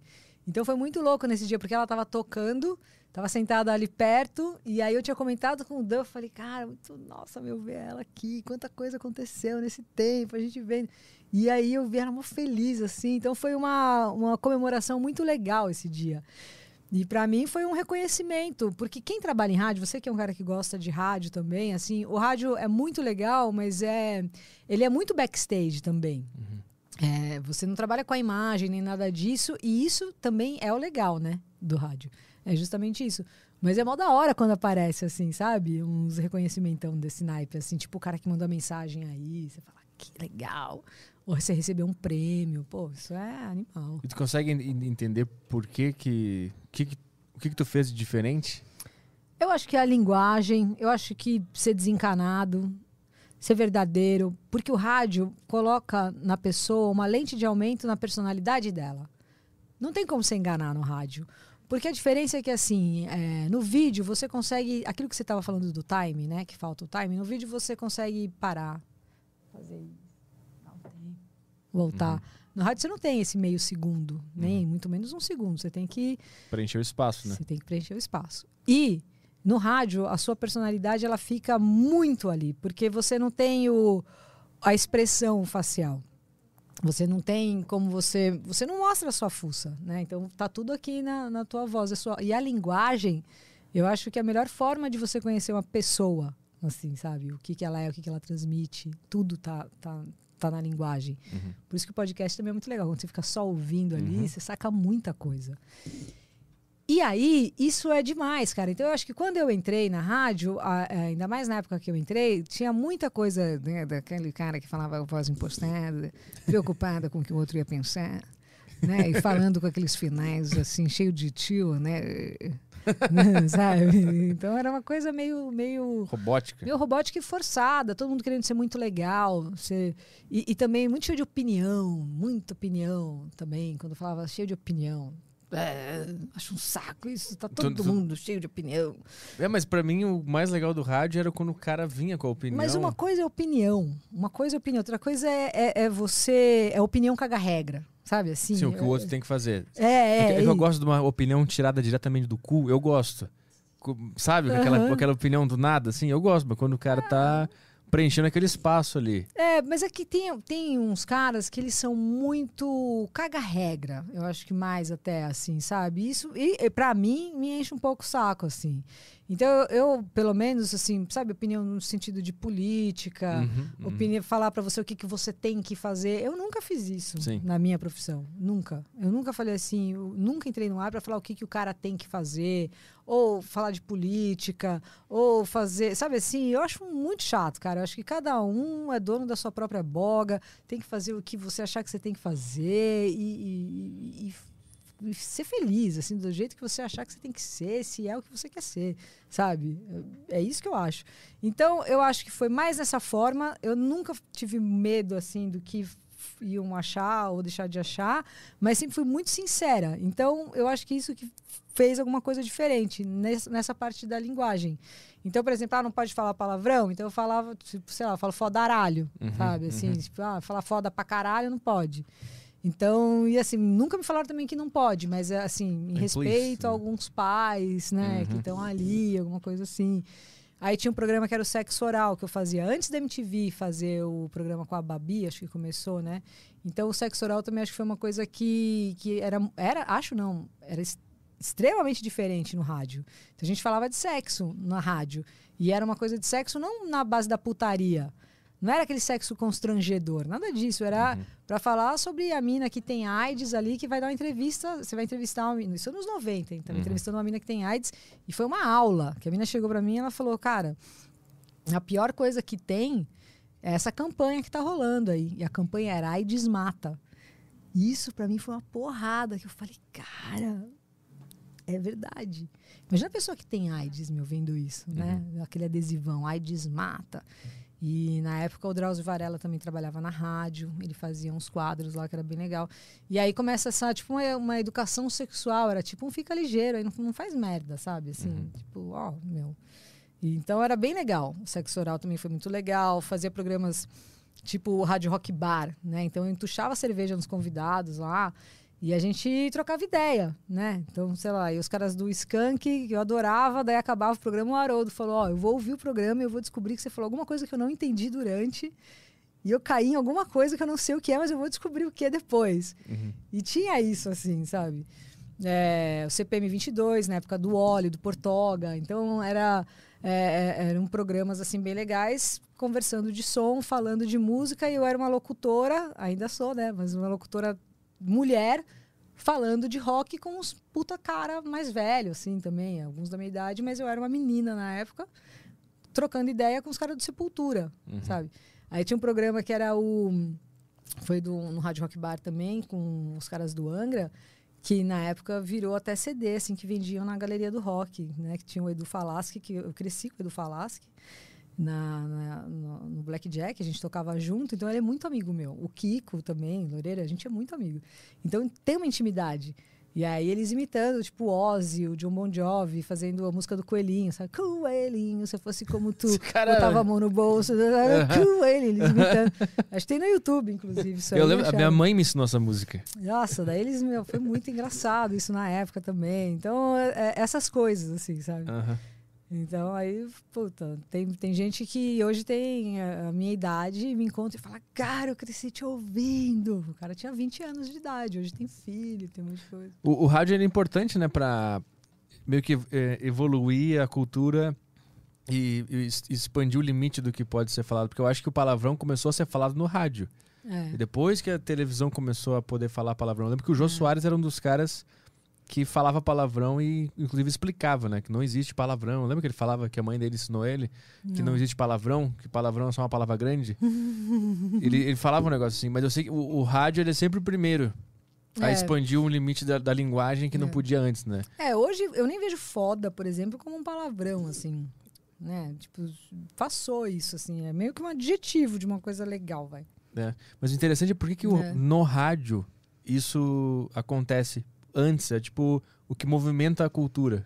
da- É. falando na linguagem especificamente. É, eu acho que é muito isso, é uma lente humana, assim mesmo, assim, do que está acontecendo, sabe? É uma lente, é uma lente, assim, o rádio, é, muita coisa da TV começou no rádio também, Uhum. né? Então, por exemplo, eu lembro, a gente começou o game no rádio, na 89, o Pressão Total, foi o primeiro game que teve em rádio. Isso era demais. Eu lembro também no o Pressão Total, uma vez uma menina errando, né, que era uma banda com a letra A, aquela, aquela agonia, aquele nervoso. Ela meteu um Iron Maiden ali. ah. Então, sabe? Cara, era tipo um show do milhão da, da É, rádio. assim. é, é. Cara, o rádio é foda pra caralho. Eu amo rádio. É, eu também, é demais. Mais questões, vamos lá. No Telegram aqui a gente tem. ahn, Ah, não, não tem nada aqui no Telegram. Acabou já as mensagens. Já. Ah, tá. Vamos Tô pro bebaço. YouTube. No Tem dois YouTube. goles nisso aqui, eu tô bebaço. Galera do YouTube, pode mandar suas mensagens aí que a gente vai ler aqui. Não precisa ser super bagos. Ah, iFood? Vamos, vamos entrar com iFood já? Bolinho? Ah, a gente tem um bolinho aqui Tem um pra, bolinho. pra Pô, eu, comemorar. fui, eu fui comprar aqueles negócios que você, que você gira, sabe? Aham. E aí a mulher falou, não, só tem confete. E confete que você joga contra o vento, o vento volta. Ah, traz podia de ser, a gente volta jogava pra você. aqui na frente aqui, ia ser legal. Eu não peguei o confete. mas- Tá, agora a gente vai fazer só o, o bolinho aqui pra comemorar o centésimo episódio. Tem nenhuma música feliz aí, né? Música possa- feliz, vamos ver aqui. Ô, Pedrinho, você não cansa de trabalhar todo dia entrevistando, conversando Canso. com a galera? Bastante. Cara, porque é todo dia. Eu tava pensando nisso, que eu falo, meu, na época eu fazia o sofá, que o do, do Jimmy, era tipo semanal, dois por semana, assim, e eu falava, meu, era cansativo. Durava quanto tempo as conversas 20 lá? minutos, meia hora. Ah, é mesmo? É. Mas eu, eu, eu penso, eu vejo que a, a primeira uma hora é só pra aquecer. Depois que começa. Cara, fico impressionado. Você, não sei como você. Né, porque cansa, é, porque tem que prestar atenção. tem- mas não sei como que você faz o pré também, se você faz um pré, se você é, fuça a vida da pessoa ou não. Você eu vai... sim, eu dou uma olhada. Eu vejo outras entrevistas, eu dou uma pesquisada. No caso, tu mandou, né? Um monte de informações, eu li todas. E meio que deixo na cabeça, assim, eu não, eu não, eu não fico preparando muita coisa. Aí você vai no, por exemplo, você vai o Space lá, você vai entrevistar uns caras, às vezes, cabeção pra caramba. Ah, eu vou assumindo a minha ignorância e minha pequenez vai. perante a tamanha inteligência e aí eu vou. Aí eu. Aí... Quando o cara é, fala de alguma coisa muito específica e muito acima assim, de tudo, eu acho até mais fácil. Porque eu vou ter questões muito simples e burras e o cara vai querer explicar, porque ele ama o assunto, né? Então, quando o cara é um puta gênio, assim, eu posso ser muito burro. E De tá forma- tudo bem. Tá tudo bem, porque ele, o cara que am- ama o que ele tá falando, que é tipo o Space Today, ele ama aquele negócio É. do universo e tal. Então qualquer pergunta besta que eu faço, o cara acha o máximo e quer explicar. Então, Porque você tem aqui, aí você tem o seu podcast, isso. tem, né? Você faz, ó, você- hoje, vai, essa semana, você fez aqui, aí o saco cheio. Eu tenho também outro que é o Desinformação, que é, um, é o de, de notícias e humor e tal, que eu faço com um amigo meu, Thiago Carvalho, que é segundas e quartas. E no meio de tudo isso, a deriva rolando durante a semana. E o podcast Saco Cheio, que inclusive é hoje. Eu não consegui gravar ainda. Aí você vai fazer hoje, sei lá, seis horas, sete. É, vou, vou tentar, vou ver se eu consigo gravar ele hoje ainda. Porque como eu fiquei ontem muito tempo no ar, eu, eu tô considerando que foi meio que um podcast saco cheio também, né? Que ontem foi, a gente teve tudo. Então eu não sei ainda se eu vou conseguir gravar. Nem sei o que falar também, já falei tanta coisa essa semana. Então, é, aí fim de semana você não faz nada. Não, aí fim de semana eu morro. Eu, Morre, eu né? deito no sofá e fico até segunda de manhã no sofá. E que hora que você faz o, o X-Treme? eu faço de manhã. Você faz de manhã o. X-Treme. Aham. Eu acordo cedinho, vou na academia, aí volto, a gente tem que me preparar pra deriva já. Enquanto eu cozinho, eu já tô pensando. Você que faz o rango? Aham. Ela, ah, ela faz o arroz, mas eu faço, eu faço a carne, eu faço tudo. Eu faço o resto tudo. Ela faz o arrozinho ali. Vocês moram juntos. Mais ou menos. Mais ou menos. Mais ou menos. Mais ou menos. tá, tá em processo você de. mora, vocês moram aqui perto? Aham. Porque eu fiquei pensando nisso também. Eu falei, meu, deve morar aqui perto, porque você mora aqui quase. Sim, a gente tá em processo de imigração dela ainda. Ela tá vindo que nem uma refugiada, assim. ela vai- E vocês se conheceram aonde? No Tinder! Pega, Faz tempo? pega o microfone. Um ano e meio? É, mas um ano e, sei lá, uns quatro meses por aí. E aí, e aí ele que trouxe você pra, tra pra trabalhar com ele? Pra trabalhar com ele? Foi. Me arrastou pra essa loucura. E o que, que você fazia antes? Eu era assistente. Tem que virar na, pra executiva. boca. Eu era assistente executiva em uma empresa aí que eu saí faz pouco tempo, então melhor não falar muito. e o que, que você tá achando? Você tem que fazer parte sempre, cara. Então, a gente grava o nosso podcast às vezes, que ele não, quando, Eu ele, ouço. quando ele conta, ele não considera, mas a gente também tem o nosso, né? Ah, no- é que o nosso é dele. meio que mensal, né? O nosso é quando dá. Eu sou tipo assim, pra tapar Aquele que buraco, tá na sabe? cama lá, com o joelho É. fudido. Aí às vezes a gente fala, ah, tô, eu não estamos fazendo nada, vamos gravar. A gente grava. Mas o Aderiva, eu tô com. Desde que começou, a, a gente já tava junto quando começou o projeto. Então a gente sempre se ajudou. Tipo, com sugestão e tal. Então eu meio que já trabalhava assim, sem. Sem ganhar nada. Mas os ritão você que trouxe também, não foi? Os É, do programa? Foi. E agora eu trouxe você, que também vai ser. Foi você que me indicou? Maravilhosa. Assim, foi- ele tava vendo Jimmy, na hora que eu ouvi assim tua voz e, e vi você assim, eu falei, nossa, vou procurar essa mulher. Aí no dia seguinte eu falei, sabe aquela entrevista que você tava vendo ontem? Então, você vai entrevistar ela semana que vem. É que eu botei legal. na televisão lá de casa a tua entrevista com o Jimmy pra, pra, pra estu- estudar. E aí ela viu e de, de forma sorrateira entrou em contato e, e- e combinou. É, agora eu tô tentando, agora que eu tô aqui, eu tô tentando trazer mais mulheres. Não sei se você viu que poucas vêm, né? Mas aí é culpa É, de né? Caio das É Águas porque o Caio, que não chamava. ele tem uma abordagem assim, Um tipo. pouco, um pouco grossa, Vou, vou contar. Vou contar. um pouco, Conta, um conta. pouco agressiva. Tipo É. assim, outro dia ele mandou assim pra uma pessoa: Oi, quer vir no podcast fazer um. Acho que seria legal um podcast sobre drag queens. Aí, tipo assim, ele anulou a pessoa. Ele falou: Você é um drag queen? Vem. pra falar de futebol. Tá vendo? Olha o preconceito. Então, assim, aí eu falei: Por que será que as mulheres ou gays, né, travestis, trans não vêm? Aí eu comecei a ver que o Caio era um pouco, um pouco agressivo na sua abordagem. Ah, É, por isso que talvez vem. casca grossa, entendeu? Entendi. Porque ele fala, e aí, vem aí fazer um bagulho sobre tal? Quer? aí eu vou, oi, ai, que legal, não sei o quê, né? Joga, joga meu charme. Em minha defesa aqui, eu digo que pra falar com. Pô, pessoal famoso, cara. Vai chamar o pessoal que tá na mídia, o pessoal que tem bastante seguidores nas redes sociais, essas coisas. Eu imagino que eles já tiveram a primeira vez deles que algum, alguém chegou pra convidar com educação. E aí, depois de um tempo, eu acho que eles só querem que chegue direto, assim. Tipo, chega e fala, ah, mano, vem aí. Aí, ah, beleza. É isso. Mas é, é, é em minha defesa. Já chega editado, né? É, chego, às vezes eu meio que dou um Ctrl-C, Ctrl-V, assim. Mas Só muda agora o nome. Só muda o nome da pessoa. só muda o nome da pessoa, assim. Gente, ontem eu tava ouvindo vocês falando da- de uma pessoa que pediu figurino pra vir, Ah. cachê. Depois eu te conto quem é nos Mas é bastidores. óbvio que eu quero saber muito. Eles falaram que era Você uma cantora. Então, falando nisso, deixa eu fazer uma pergunta. Eu tenho que ficar virada pra lá, né? Tá. Ah. É, você só entrevista pessoal do rock ou você entrevista a galera de outros gêneros? Ah, mais, mais do rock. Mas já entrevistei de- no, no sofá, já, já bateram algumas outras pessoas. Inclusive a Carol com K, que eu vi que, que jogaram né, o nome dela aqui. É, chutaram ela. ontem. E eu vou te falar, na hora, quando falaram, ah, foi a Carol com K, eu falei, mas jamais que é a Carol com K. Porque ela foi no programa e ela foi uma das mais legais.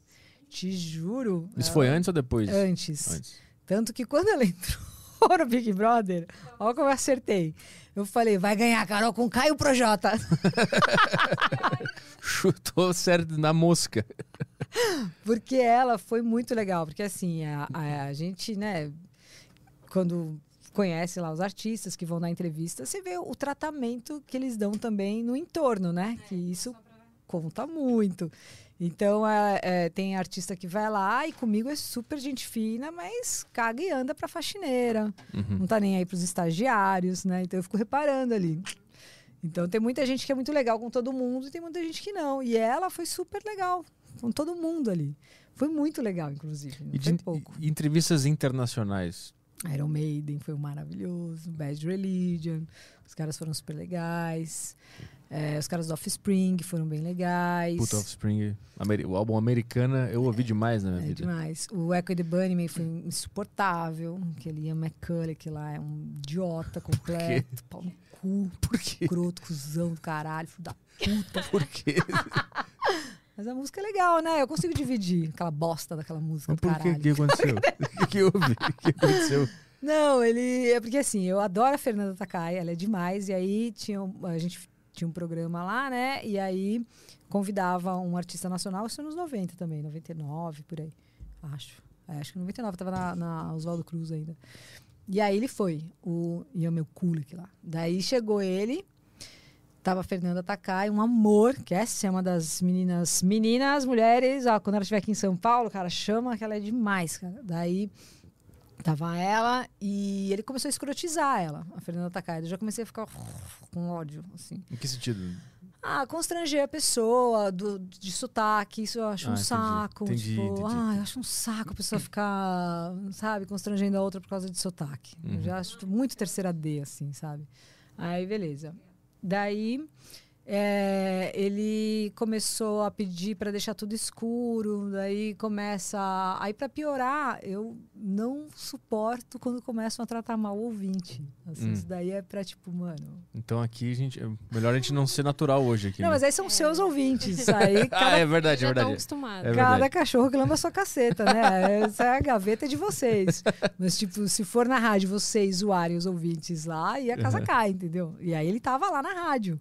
E aí ele começou a meio que falar mal dos ouvintes, que as perguntas eram banais. Aí eu falei pra ele, tinha uma tradutora aqui, meu inglês, que eu falei, eu morei na Praia Grande, minha educação foi mediana, morei em periferia. Então eu nunca estudei em colégio bom pra caramba, estudava no colégio estadual, depois eu fui para uns particulares, mas eu não tive um estudo legal pra caramba. Até cheguei a fazer inglês, mas era inglês, não, não, não sei falar inglês. Aí precisava da tecla SAP. Daí eu cheguei pra mina lá, que tava fazendo a tecla SAP, e falei pra ela milhão e com raiva, sabe assim? Fala pra esse cara, mano, que se ele continuar falando bosta aí pros ouvintes, mano, é pra ele embora daqui, com raiva, sabe? Quase chorando, com raiva. Aí ela traduziu do jeito que ela queria. Ah, então, não, não, não. Aí aquilo, sabe quando vai ficando vermelho assim, de raiva? Foi horrível. E aí eu nem entrevistei ele direito, acabou o negócio em 15 minutos e tchau, assim. E que, e que mais internacional? Iron Maiden? Ah, Offspring? bastante. Teve algum que tremeu na base também, tipo o Mano Brown? De tremer na base foi É. o Brown, mas assim, todos os gringos eu fico nervosa. Assim, pel- pela língua, né? Porque é que nem você apresentar um, um trabalho na faculdade que você não sabe o conteúdo. Uhum. Então, quando você não sabe a língua nativa, já dá um nervoso. Um que eu chorei, assim, de, da lágrima sair e começar a fazer assim para não passar vergonha, foi o Phil Anselmo, do Pantera. Então, tipo, eu tava muito nervosa. Mike Moore do Suicidal, mas é que ele é muito legal, então foi tranquilo. Meu, meu apelido na escola era Luicidal Peppers, por causa do Suicidal. Então, assim, do Suicidal Tendencies do Red Hot. Uhum. Então, imagina, quando eu vi o Mike Moore. Agora, o, o Phil Anselmo, assim, eu, eu cresci ouvindo Pantera, né? Então, na hora que ele entrou no estúdio, eu falei pro PH que estava do meu lado. O PH era no horário do PH que ia ser a entrevista. Só que o PH sabe que eu sou muito fã. Ele falou, cara, vamos fazer entrevista comigo. Eu, muito gente fina, assim, sabe? Aí eu falei, obrigada, de boa. Só que eu já tava macaca véia de rádio. Isso aí foi em 2013, acho. 13, 14, 2013, não sei. E aí eu falei, ah, de boa, é, tranquilo. Na hora que ele entrou, eu pegava me ajuda, pega, pega. Aí o Feliciano olhou pra mim e eu sou muito fã, I'm a huge fan, I'm a huge fan. Chorando. Aí ele, oh, ele me abraçou, eu, chorando, chorando, chorando. E ele, ele é de boa, porque o personagem dele é Não, durão, né? super. Chegou ele e, meu, o elenco do Game of Thrones, né? Que era a banda Down, né? É, o era do- do Aqueles caras lá, tudo. Aí ele chorando. Aí ele, não, fica tranquila. Puta vergonha. Mas eu lá. Aí passou, acalmei, limpei a lágrima. assim, Aí comecei a fazer entrevista.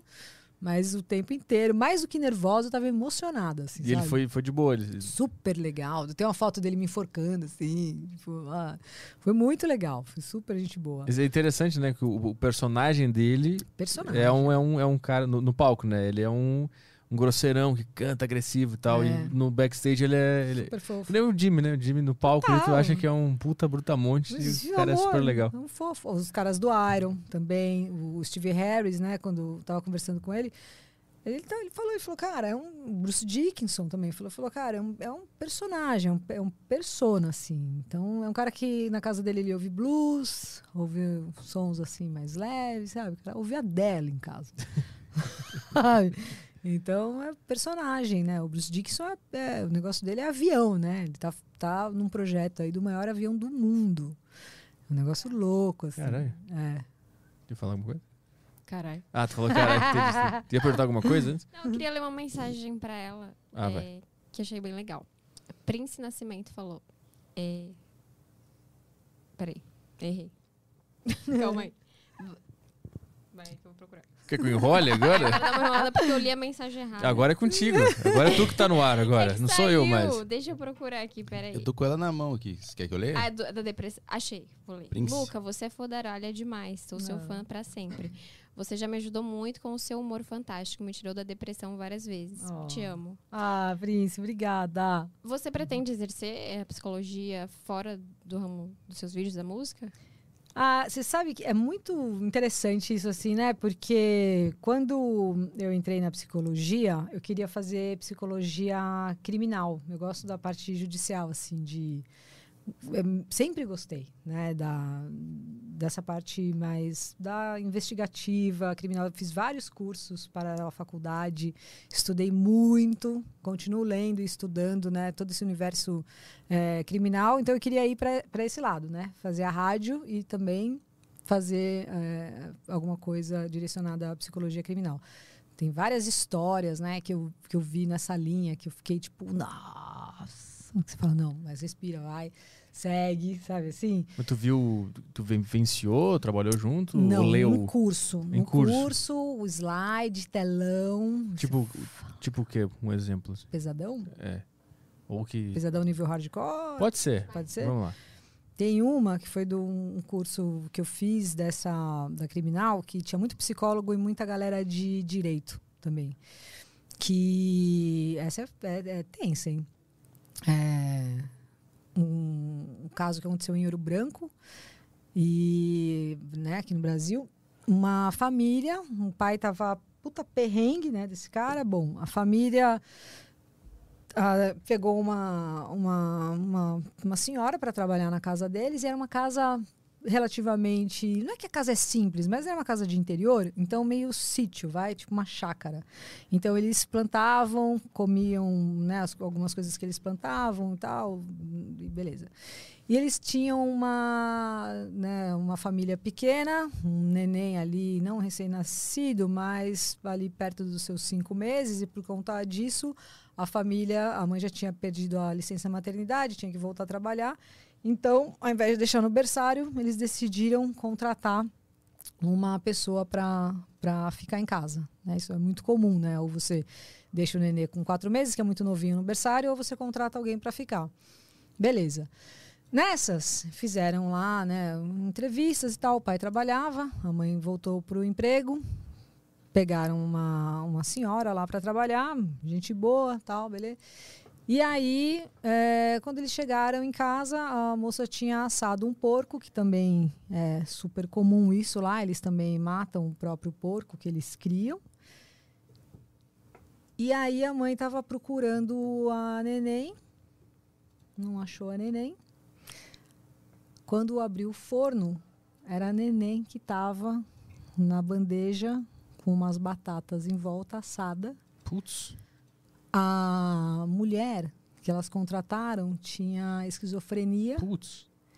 e ela tinha certeza que aquele neném era o porquinho. Que estava chorando, porque o porco, quando você mata, chora, né? Igual criança. E aí o pai foi para cima da mulher e quase matou a mulher quando viu. Quem que você acha que foi preso? A mulher ou o pai? Putz, o pai.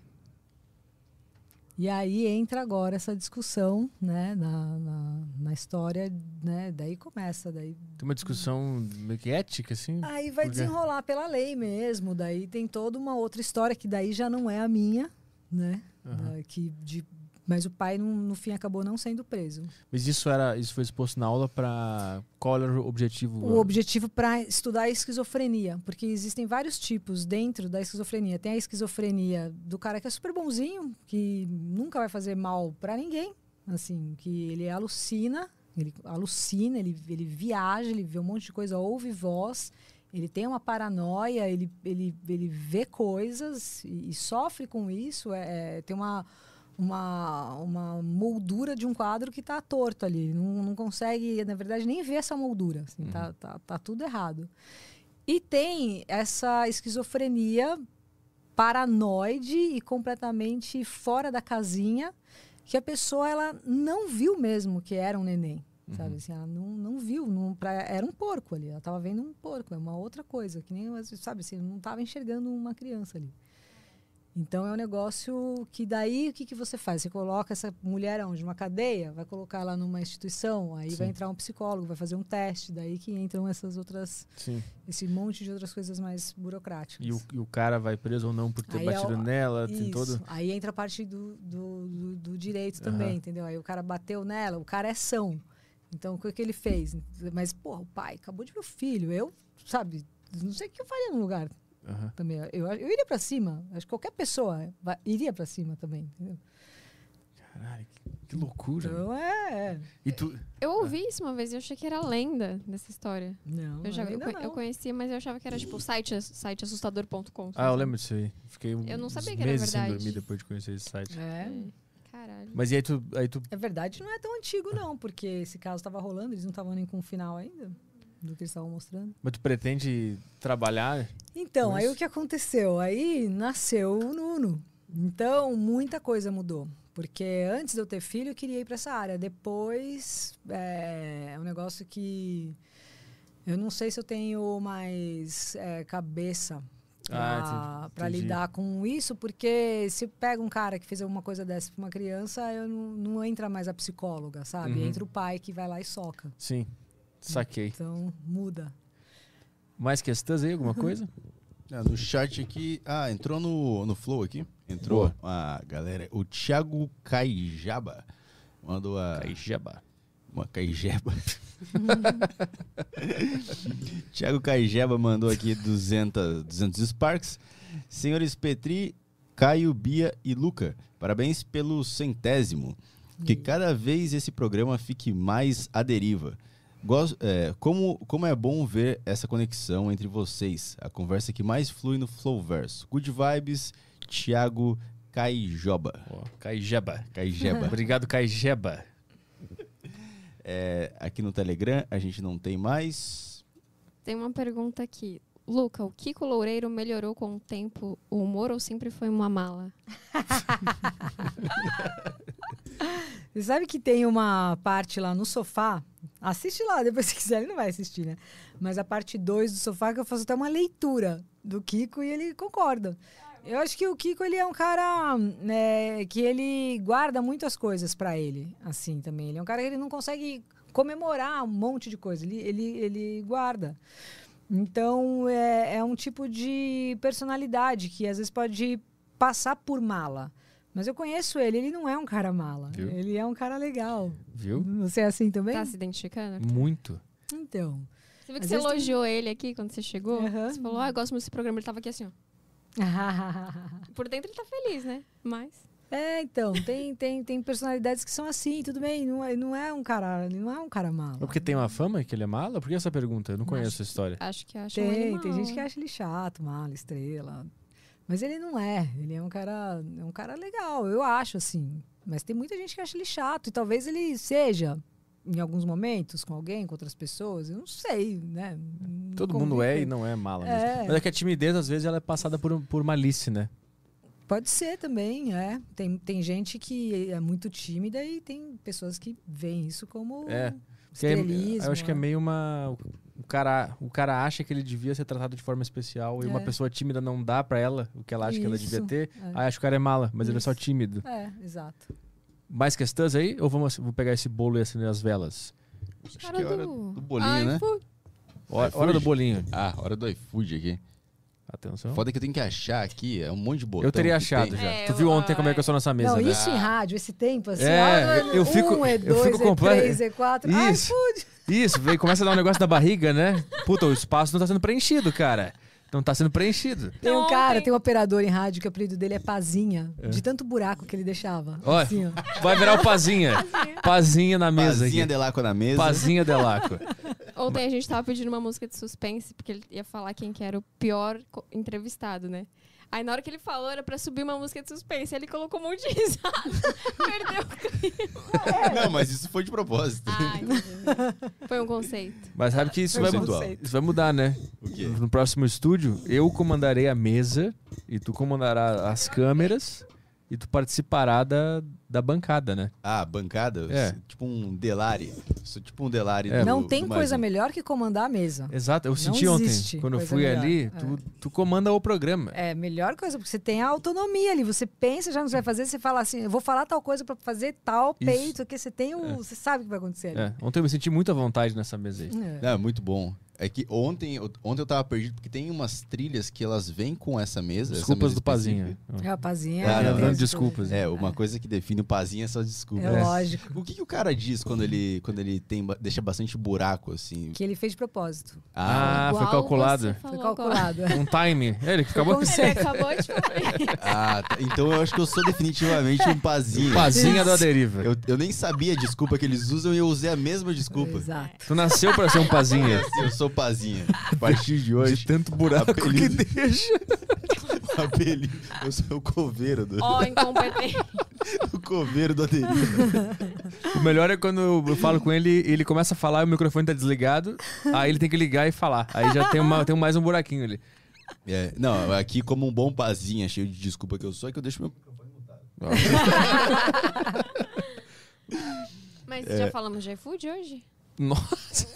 Pera aí que a, que a merchandise tá impossível. Eu quero acender a vela. Ah, tu quer acender a vela? Então dá esse pacote aqui do iFood. Vamos fazer um merchan. Aproveitar aqui esse momento aqui pra falar, galera, o emblema tá aí no Preencheu o site aí. espaço. Ó, nada de Pazinha. Encheu, hein? Eu acho que foi isso que eu precisava ouvir. A Luca veio com uma missão aqui, de abrir seus olhos. É. de Tapar os buracos. o, o código do emblema tá aí na tela pra vocês aí, se vocês quiserem resgatar no site do Flow. O link eu deixei no chat fixado. Luca na deriva 100 é o código do emblema pra você resgatar. E é isso, cara. Não tem segredo. É só clicar lá e você digita o, o código no site, beleza? E ganha o quê? Ganha um emblema. Ganha um emblema exclusivo pra você na plataforma do Flow. E usa pra. Você usa ele no seu perfil. Você pode colocar como se fosse. Sabe aqueles caras do exército que tem medalha? Ah! É mais ou menos Coleciona, isso. É sim. tipo, você Legal. coleciona. Só que é a tipo diferença é que o cara do exército realmente fez alguma coisa. Só digitou um negócio num isso. site. É, né? você teve que esperar a hora certa de aparecer o negócio na tela. Você... Ah, Luca, sem na deriva aqui. Ah, tá. Essa é a guerra da geração essa é a Z. guerra né? da nossa geração. Nossa, Gente, deixa eu te perguntar uma coisa, Que aproveitar que eu tô aqui na fonte. O Flow começou faz quanto tempo? E quantos podcasts tem do Flow? O Flow começou em 2018? 18, eu acho. Porque, meu, é impressionante como cresceu, né? E, e rápido, porque eu tive a impressão que, sei lá, faz uns dois anos, três que existe, faz mais, então 18, 19, né? E aí tem quantos? Tem 400? Não, quantos Não, podcasts quantos- eles, Ah, eles quantos podcasts? comandam? Quantos? Quantos podcasts na casa? É. É. Ah, tem cerca de 10, 11. Meu, que 10 nos legal, podcasts. né? É Bastante uma estação coisa. de rádio, praticamente. É, tem. É, aqui do lado, verdade. aqui, eu, eu, eu saí pra E pegar todos essa são mesinha. aqui. É. Sim, Tá todos, rolando vários agora. Eu saí ali, eh, o pessoal já tava arrumando o estúdio do lado aqui pra fazer uma gravação do pessoal do Favela Invest, que tá ao vivo aqui do lado. Esse é novo, né? É novo. aham. Teve o Pondé, não foi? Teve o Pondé no Critique também, Ah, que é lá embaixo. Que é novo também. É novo também. tem a sala aqui, tem a, a sala, a recepção aqui. Embaixo da sala tem mais dois estúdios, que é onde aconteceu ontem. Foi ontem ou foi antes de ontem? Não lembro. Que tava o Pondé no Critique aqui. Mas são vários programas com várias, E várias tem esse salas. fenômeno que eu vi no Cada Caso Um Caos, de, ah, de vocês verem alguém estrelando?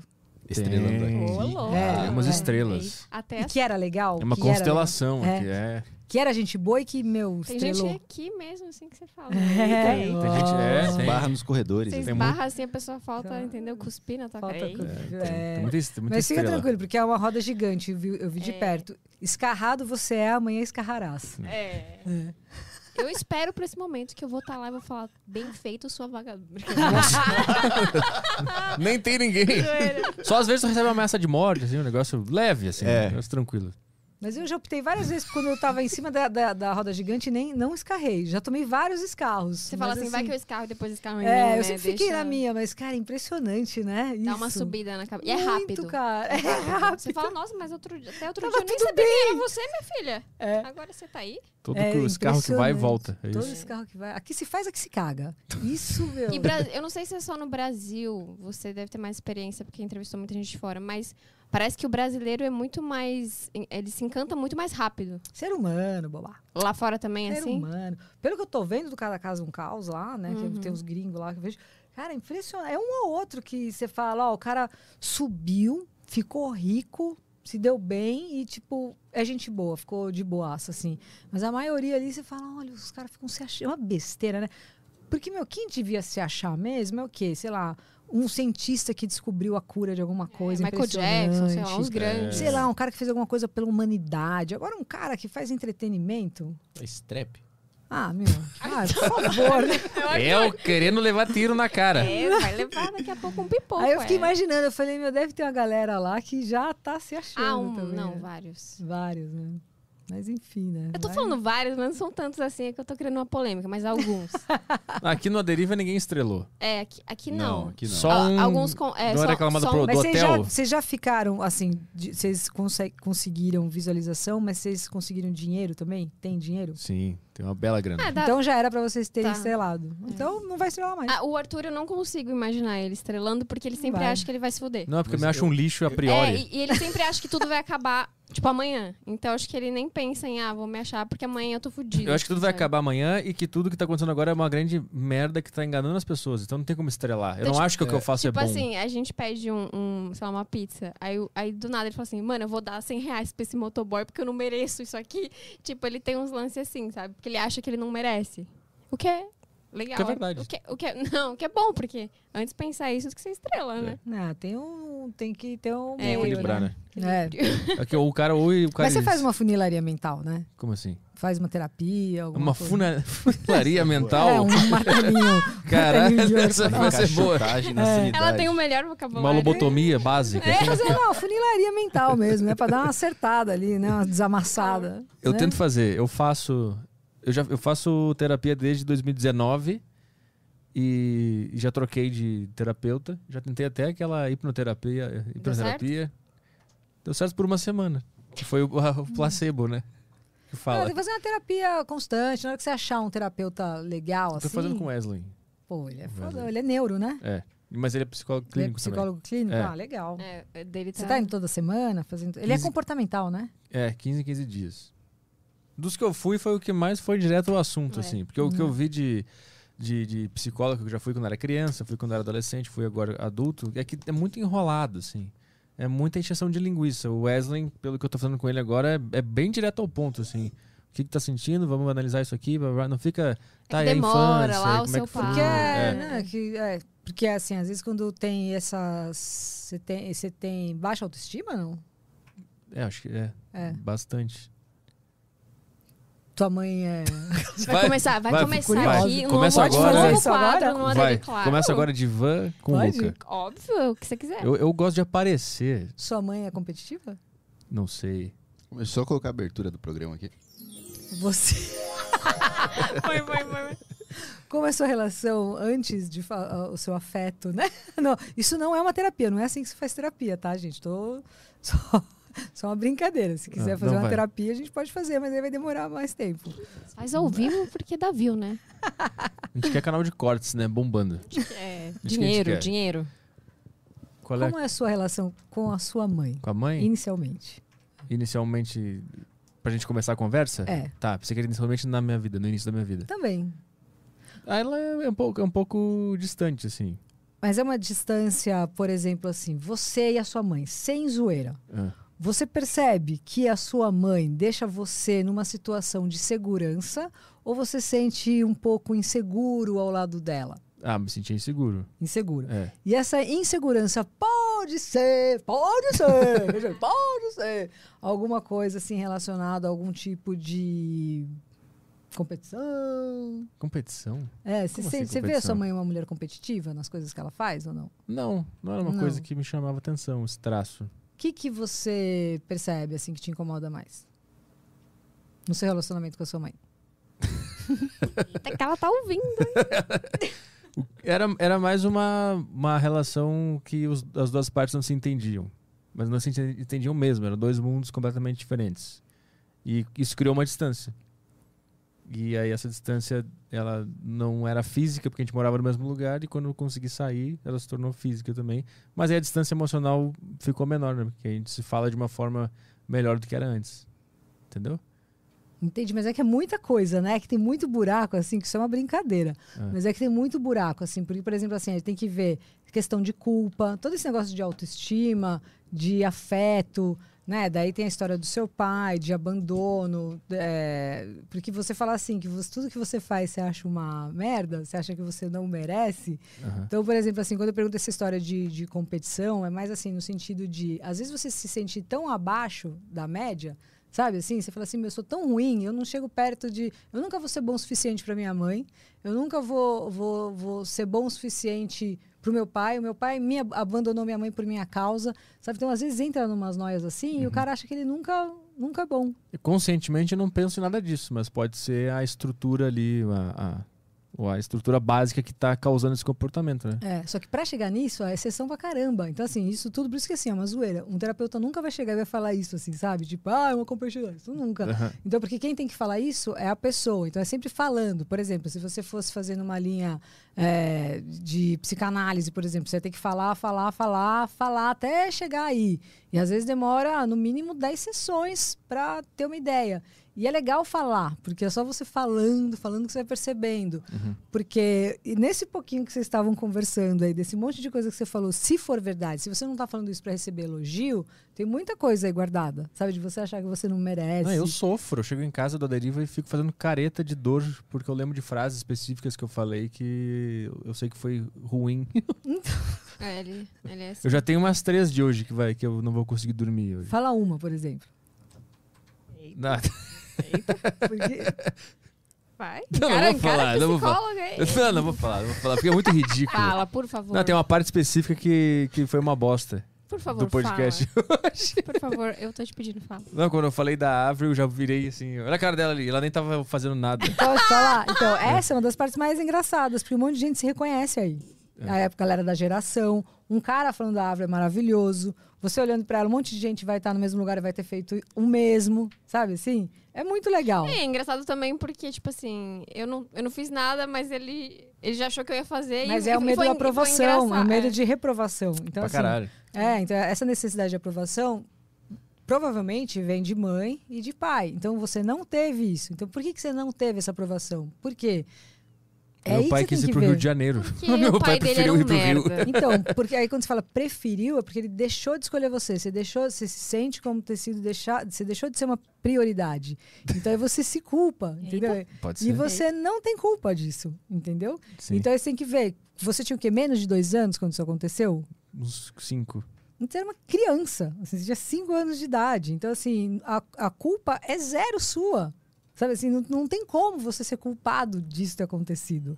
E aí, É, assim. mas a mente acredita, né? É, por isso você tem que fazer muita terapia para enxergar isso e colocar essa, essa, essa culpa no lugar certo, que assim, ela não tá em você, é, é do seu pai. Ele que fez merda, entendeu? Ele que saiu fora e deixou você e a sua mãe. E, e aí também você tem que saber recolocar isso no lugar certo, porque senão você também culpa a sua mãe.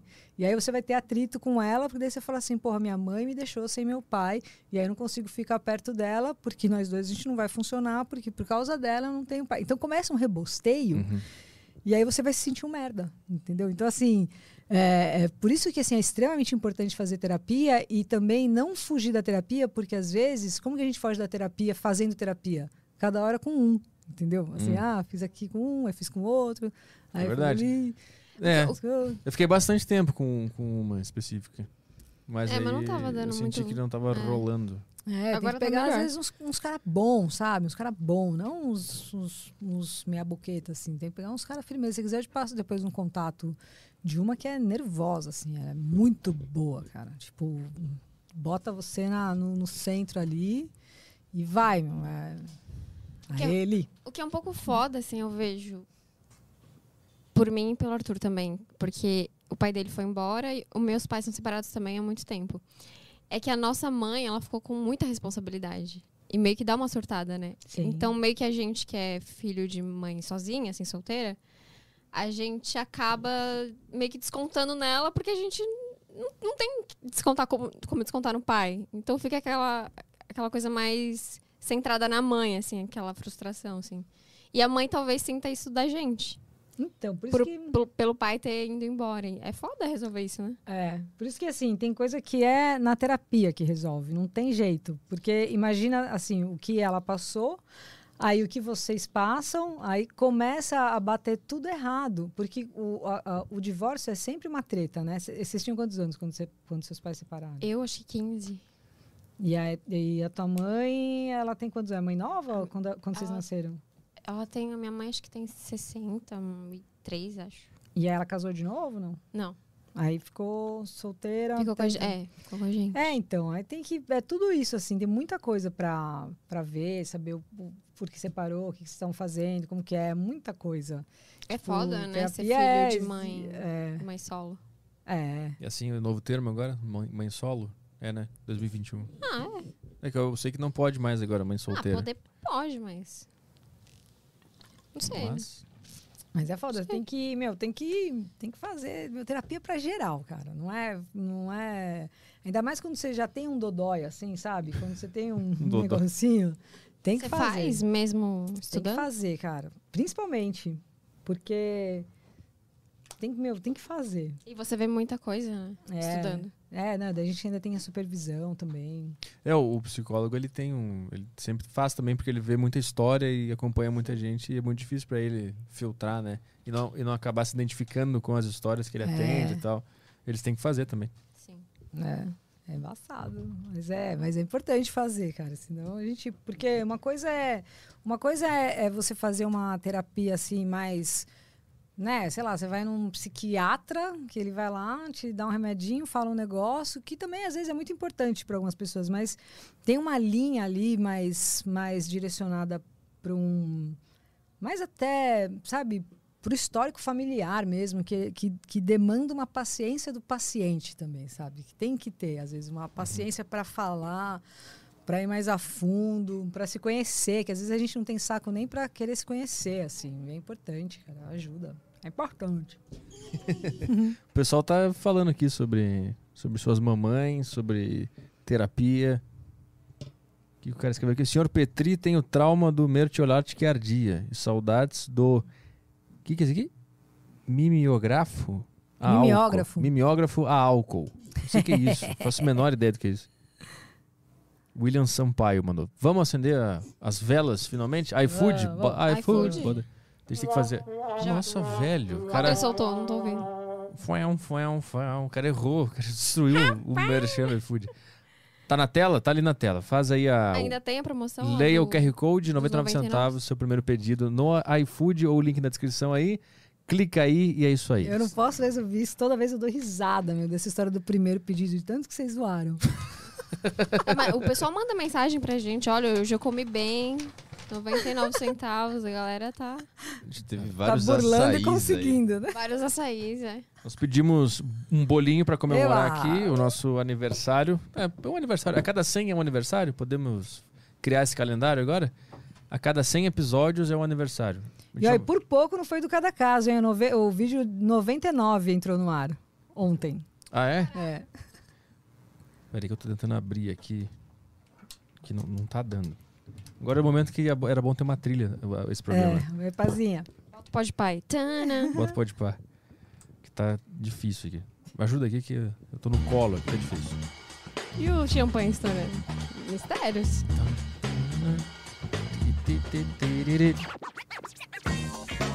Criar um looping nessa música pra ela ficar um tempão tocando. Solta de novo já.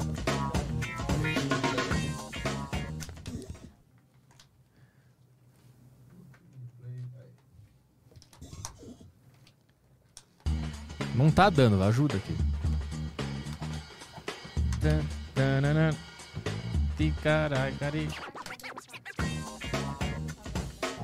Pega aí.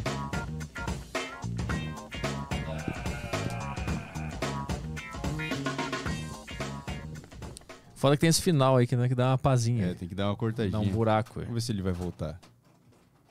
Coloquei a opção de replay. Ó, bloqueia o Leonardo Bernardo. Ele disse que não é um aniversário a cada 100.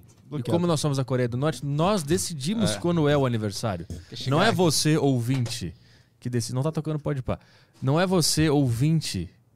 Ó, Mensagem excluída. O cara foi censurado. Nós decidimos agora a cada 100 é o aniversário. Então é 100, 200, 300, nós vamos assim. Não é por data. E por data também nós vamos fazer. Então nós comemoramos o aniversário quando a gente quiser. Porque nós somos a família 1 e nós comemoramos aqui. Vamos lá. E o público de vocês? O público, a Muito galera? ruim. Ruim. Muito ruim. Brincadeira. Aí. Agora vamos acender. Parabéns.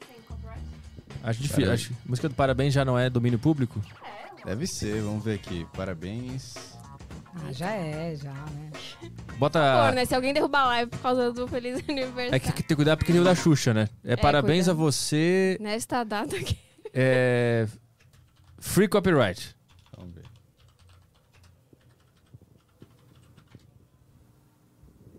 Aqui, vamos ver. Acho que esse aqui vai. Vamos lá.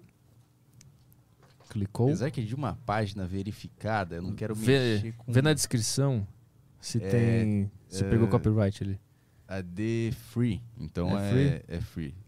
Vai, toca. Espero muito, do fundo do meu coração, que eu não tenho que cortar isso aqui no editor depois. Nossa, não é, é uma outra música. Nossa senhora. É parabéns a você, Gente, muito Caio. trabalho, né? Não é já Gilberto per- Gil. Já perdeu. É muito- Nossa, velho. Jesus amado. Vamos nessa? É um pato cantando? que isso, meu? Quem é que botou essa criança pra cantar? Isso é trabalho escravo. Eita. Eita.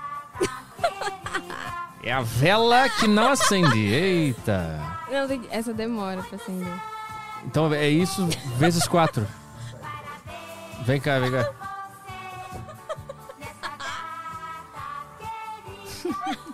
Mó trabalho pra nada. Ah! Tacar fogo aqui. Nossa, Não, não queima, não queima. Eu já, eu já segurei uma dessas e foi, vai dar. foi bem. se- Deixa só essas acesas que tá bom, gente. Deixa. Guarda deu as ver. outras. Já, já tá bom. Que bosta. Que bosta. Nossa, velho. Ê. Uh! Um aniversário que não é aniversário, mas nós somos a Coreia do Norte e é Ninguém aniversário. achou que chegaríamos ao número 100 Tão e longe, aqui né? estamos. muito bom. Agora não dá pra soprar, a gente tem que esperar esse momento acabar. Ó, mas parabéns, né? Uma Parabéns realização. pra, pra- sem parabéns pra nós que temos as menores visualizações, né, da casa. O, menor, o podcast de menor audiência do Flow Verso. Tá ali pau a pau com o prosa, né? Eita. Não, o Prosa é melhor que a gente. Nós estamos pau a pau com. Veio, Ah, veio o Kid Bengala gente. ontem. Ai! Está pau a pau com o Solari, A já gente tá falei. pau- Solari, a nossa. é, o Kid nossa- Bengala deu mais visualizações Ai, ai, que ai. a gente ontem? O Kid Bengala? O Deu Kid- mais do Com que todo o certeza. Aderiva. Nossa. Todos os 100 É Aderivas. menos mesmo. Você vê, não, bastante, não adianta a gente trazer uma, uma pessoa renomada se o cara vem com o pauzão dele gigante aqui e acaba com tudo, né? Não tem E como rouba a nossa audiência. Competir. Agora a gente come? A gente come nos bastidores pra não sujar o dente, né? A gente come nos bastidores. É muito chato, as pessoas não querem ver ninguém, Ninguém. né? Tá, tem mais alguma pergunta aí? Nós, nós vamos embora depois dessa Bom, grande bobagem. Ó, mas o bolo deve ser bom. Telegram a gente finalizou aqui. É, Flow Podcast, a plataforma que fechou também. João Vitor mandou enchendo o bolo de pólvora. Isso que não é um revólver, é uma Gente, velhinha. vocês não, vocês não têm infância. Essa vela é normal. Os bombeiros acenderiam mais rápido. Eita, bloque. bloque. Vai queimar o dedo bloque. aí, já queimei. É, parabéns pra você. Tem direito sim. O pessoal tá esquecendo de nos chamar de senhores, né? É, tá Tudo bem estranho isso. É, anos 80 total essa música. Ok.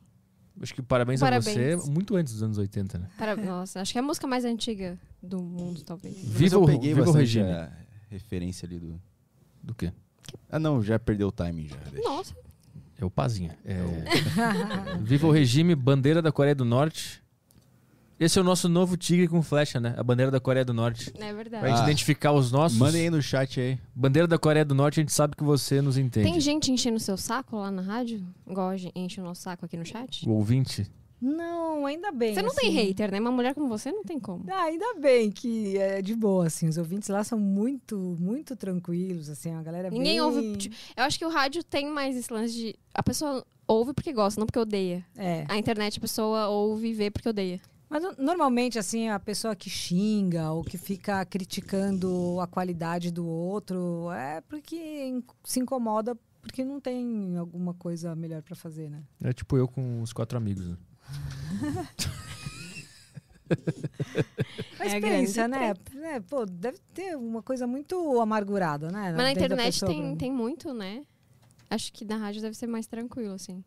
Porque on- ontem no chat a gente teve que banir um monte de gente. Por quê? Fica xingando? Enche o saco.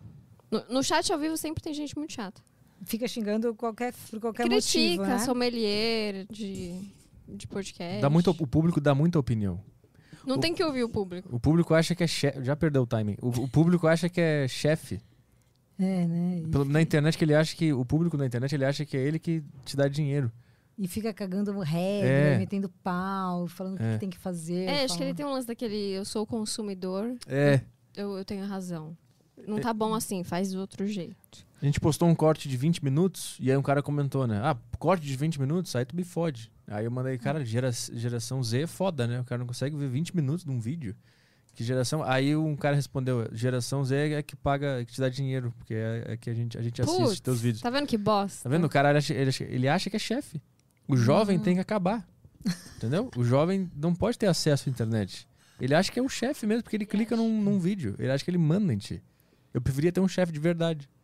Um cara com terno mais largo, assim. É, com bafo de café. Quem que é o chefe de vocês? Eu. Deus. Deus! Jesus e Vocês Deus. têm um, têm um chefe? Do Aderiva sou eu, porque eu sou sócio do Flow. Então. E como eu tenho Ah. mais participação na Deriva, eu sou chefe do Igor e do Monark. Eu Ah. sou sócio do. Eu sou o chefe do Flow. Então vocês não têm um cara te Não. enchendo o saco falando tal. É. Só se assim, se ele, sei lá, pegasse o iFood e falasse o iFood é um lixo. Mesmo assim, Mas o cara ia me. alguém re- ia falar, tipo, pô, será? Eu ia falar, tá bem. Cancela. É, iam falar assim, ah, você vai perder o patrocínio. Como já É aconteceu. isso, Aí eu como falei, já- tá bem. é, como já então aconteceu. cancela. Entendeu? É bom. Tipo, ninguém fala assim, não faz isso. Fala assim, ó, você vai fazer E isso, mas vai patrocínio dar é renovado merda. mensal ou o cara fecha um ano? O iFood foram uns três meses, né? Podia falar? Eu posso, eu sou o chefe.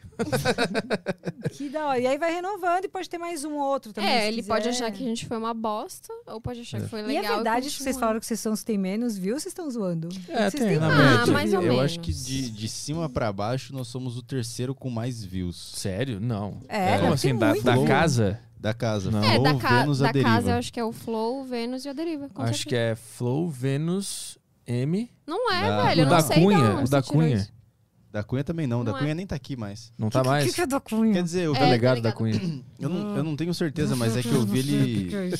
Não, mas não... Eu vi ele fazendo uma gravação em outro lugar, então Ah, eu concluo que ele tá. não tá aqui. Mas Mas, Não depois é. que ele saiu, a gente virou Mas o mesmo- terceiro, então. mesmo com ele, a gente tá. É o eu acho que sempre foi o terceiro. Sempre foi Não, terceiro. eu acho que o Cometa tem mais que a gente. Não, Mas depende, eles não têm tipo, tanta gravação se é quanto a gente. o... Chamando de batador é muito fácil, velho. Quê? Brincadeira, gente, não quero morrer. Só quero fazer uma piada aqui. É... Não, Mas mas no, no top 5 a gente tá. No top 5 a gente tá. Vamos, Não, mas vamos, aí o top 5 é um lixo também, né? No top 3 a gente tá. Tá. vamos ver. Ninguém quer estar no top 5. Prosa guiada, né? Vamos ver. Kid Bengas. Kid Bengas. Kid Bengola. Bengas deu 46 mil views. É mais do que a média do nosso. Mas é que Qual que é a média daqui? 30? aqui é mais ou 20, menos assim? 30. Quando é um cara que ninguém sabe quem é, fica ali nos 12 mil. É. Aí. Aí, às vezes bomba, dá, tem um que tem uns 2 milhões. Esse- É, mas Kid Bengas tem 46 mil, a mas tem é uma 40. MC Mari que tem 2,3. Aí tem Não, mas é que se 4,1. você Tá. trouxer o Kid Bengala aqui, Kid só, o- Bengala? só o nome dele, Kid Bengala, vai dar view. Kid Bengas. Você conhece o Kid Bengas? Eu sou da época do Long Dong ainda. Long Dong. Não conheço. Long já, Dong. bota, pesquisa aí. Long, Long Dong. Dong. Eu não vou nos pesquisar 80. nada. Quando eu te mostro Long Dong. Põe O- aí, pode buscar aí Long Dong. Ó, o Long Dong Silver. Long É Dong Silver, nome artístico de Daniel Arthur Mead. Foi imagem. É um ex-ator de filmes pornogra- Foi pornográficos. imagens. Vamos foi lá. aí. Long Bota na tela da tela. Ah, não. Deixa eu ver. Bota na tela. Deixa eu ver. Eu vou, vou colocar na tela, mas. Já apareceu? Mas não pode aparecer Não, na, na live. Não pode. Porque Não. é, é- é o tipo de coisa que você pesquisa e aí já o, o primeiro resultado é obsceno. Deixa eu ver. O Long Dong. Long Dong. Eita. Eita. Não, mas isso aí é Photoshop. Não, mas se tem filme, não é Photoshop. Tem um cara mamando o outro ali. O cara deu um nó no pau aqui, é isso mesmo? É tipo aqueles. tipo balão de, de festa de criança, sabe? que os palhaços ficavam enchendo. É um. Caralho, é um nó, ele deu um nó. É o long dong esse aí. Mas e o Kid Bengas? É mais? Põe aí, Kid, Kid Bengas. Acho que é faixa branca perto desse aí. Kid né? Bengas? O Kid Bengas é menor que isso aí. É, acho que hum, não tem. Kid Bengas. Vou ter que botar de Kid Bengala, Bengala. É bengala. Kid Bengas, a bengala. A Bengala. Não. Tem que botar pênis. Olha a baixaria com a convidada, Arthur. Mas teve programa de Aí, sexo ó, oral tem- tem já, um- sabe? Tem, Tem uma ah, tem a réplica. réplica. Tem uma É. réplica. É menor que o do. do, do Eu do acho que não dá Long pra fazer Dong. isso aqui. Eu acho que o Long Dong É maior que esse. aí. é maior. É. Só que esse é um pouco mais grosso. O Long Dong é mais fino. Olha, eu acho que eu, eu não quero mais ver isso que eu tô vendo agora. Lembra que a gente foi numa sex shop uma vez e tinha a réplica do Kid Bengala pra comprar lá? Lembro. Deceparam um pedaço do cara e botaram à venda. Eu tô olhando os comentários, tem aqui, ó. Jairo escreveu, Luca olhando o celular porque eu tô lendo os comentários. Braços cruzados e virado pra porta, porque eu tô olhando pra você. É, Gente. é que os, os metaforando nos comentários. Bloque. Bloque em todo mundo que tá. Depois que o Metaforando fez o canal dele, o que surgiu de perito. Nossa. Meu Deus, é. A gente participou de um podcast sobre namoro e, nossa, Só tinha merda. vários metaforando. O jeito que ela arregalou os olhos. o A15 ali, dela demonstra que ele é Foi. corno. É, que ela trai ele. Aí eu, caralho, velho. Ai, gente, que engraçado Os isso. metaforando meu. tá impossível. Os metaforando. é, os caras Os light to olhando me. pra porta, e olhando o celular e olhando pra porta. Ô, Lucas, você nunca quis fazer um programa com música e, e essa parte de humor? Porque você, tipo, é muito engraçado. Ah, ah, eu acho que assim, Com na, convidados.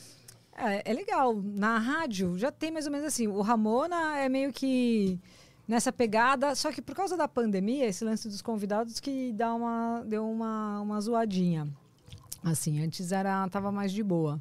Mas eu acho legal. No próximo Extra Deriva, pode vir um, um bloco aí Eu participar. acho. Que, é- que aí é Ela um. não vai querer, a gente é muito humilde. Ah, ah, até parece. É, Vocês que não vão querer me chamar mãe. Não, vamos chamar. Ou a gente vai ligar no WhatsApp ou tu pode vir aqui participar de um bloco. A gente, a gente concorda venho, que a Luca agora faz parte da Santíssima Galera? Sim. Né? Sério? Que tem, tem os intocáveis que ninguém fala mal. Aqui, os dos Faz convidados. parte dos Intocáveis? Nós, nós temos a. Todos os convidados do Aderiva, nós temos a Galera. Santíssima Galera, né? Que é a Santíssima Trindade, só que como tem mais gente, a gente decide alguns convidados que ninguém pode falar mal, Isso não é bloco. que fazem parte da Santíssima Galera desse programa. Né? Ao lado de Thomas Zimmer, Thomas Raul. Labre, Sebastião Mastral. Fonseca. Tem muita gente. Dona boa. Santíssima? Claro. Uhul! Sim. Obrigada. E é disputado. A gente tem que fazer uma figurinha lendária que é tipo a Santíssima Galera na, na Santa Ceia, assim. Quando Tem um tiver... emblema, né? Tipo, com... E teve alguém que veio que vocês ficaram assim muito decepcionados? Tipo, meu, eu achava que era mó gente boa. Música de tensão. É, música de suspense. sabe? Você fala, Ticaracati. meu, Tacaracate, tacaracate é muito bom. Tacaracate. Fala, meu, eu achei que era alguém muito legal, gente boa. Que você falou, não, vamos chamar. Não, Padolha? Não, mas é que tinha uma treta ali rolando. Não, acho que não teve. Não? Não, só teve gente que a gente achou que não rendeu. Sabe que Ah. fazia uma pergunta, a pessoa falava, ah, Puta, É. desesperador. né? Martinalha. fala, pra que, que você... É. Quando eu fui no Flow, eu, eu entrevistei, eu apresentei o Flow com o Igor e a convidada era a Martinalha. Só que ela não entendeu muito bem o que, que era. O, Achou o que ia ser uma entrevista global. Eu não sei se foi isso, mas ela não entendeu muito bem. Mas foi muito engraçado. Porque ficava eu, eu e o Igor se olhando, meio cavocando assim, tentando, tentando cavocar o negócio. E a gente perguntava pra ela, uma, vez, uma hora eu perguntei pra ela, e a origem do carnaval, né? Como é que o carnaval surgiu? Aí ela falou, olhou pra mim e falou assim, ah, e você dá uma googlada nisso aí, você descobre. Chama o cavalinho. Nossa. Aí eu comecei a conversar com o Igor sobre bateria uma hora. Eu e ele, a gente começou a conversar sobre Não, bateria. eu imagino que seja desesperador. Eu É. ia começar a ficar muito vermelha. Da pessoa responder assim. E você nunca trabalhou com isso, com entretenimento, antes Não. assim, de trocar ideia. E Só pra você falava é muito... bosta nos Porque é- bastidores da vida. Ela é boa, né? Na comunicação. Porra. Ela não acredita. Ah, ó, quem fala? Ah, né? Não, ele tenta me dar um monte de injeção de ânimo. Eu falo, falou o cara que se odeia. Mas eu me odeio, mas eu aceitei que essa é a minha área, entendeu? Tá. Mas eu me Tá odeio bem. mesmo assim. Ela tem mais resistência pra entender que ela nasceu pra se comunicar e fazer comunicação. Muito. E Eita, você vamos- percebeu isso como? Quando ela começou a entrar no meu podcast lá no Saco Cheio, porque ela tava trabalhando e tinha home office, né? Então ela podia trabalhar em casa. Ela tava lá na minha casa e eu tinha que gravar. Aí Eu tava falando alguma bosta sobre mulher, provavelmente. É, e aí ela machista. começava a falar fora do microfone, né? Ela começava a reclamar do sofá.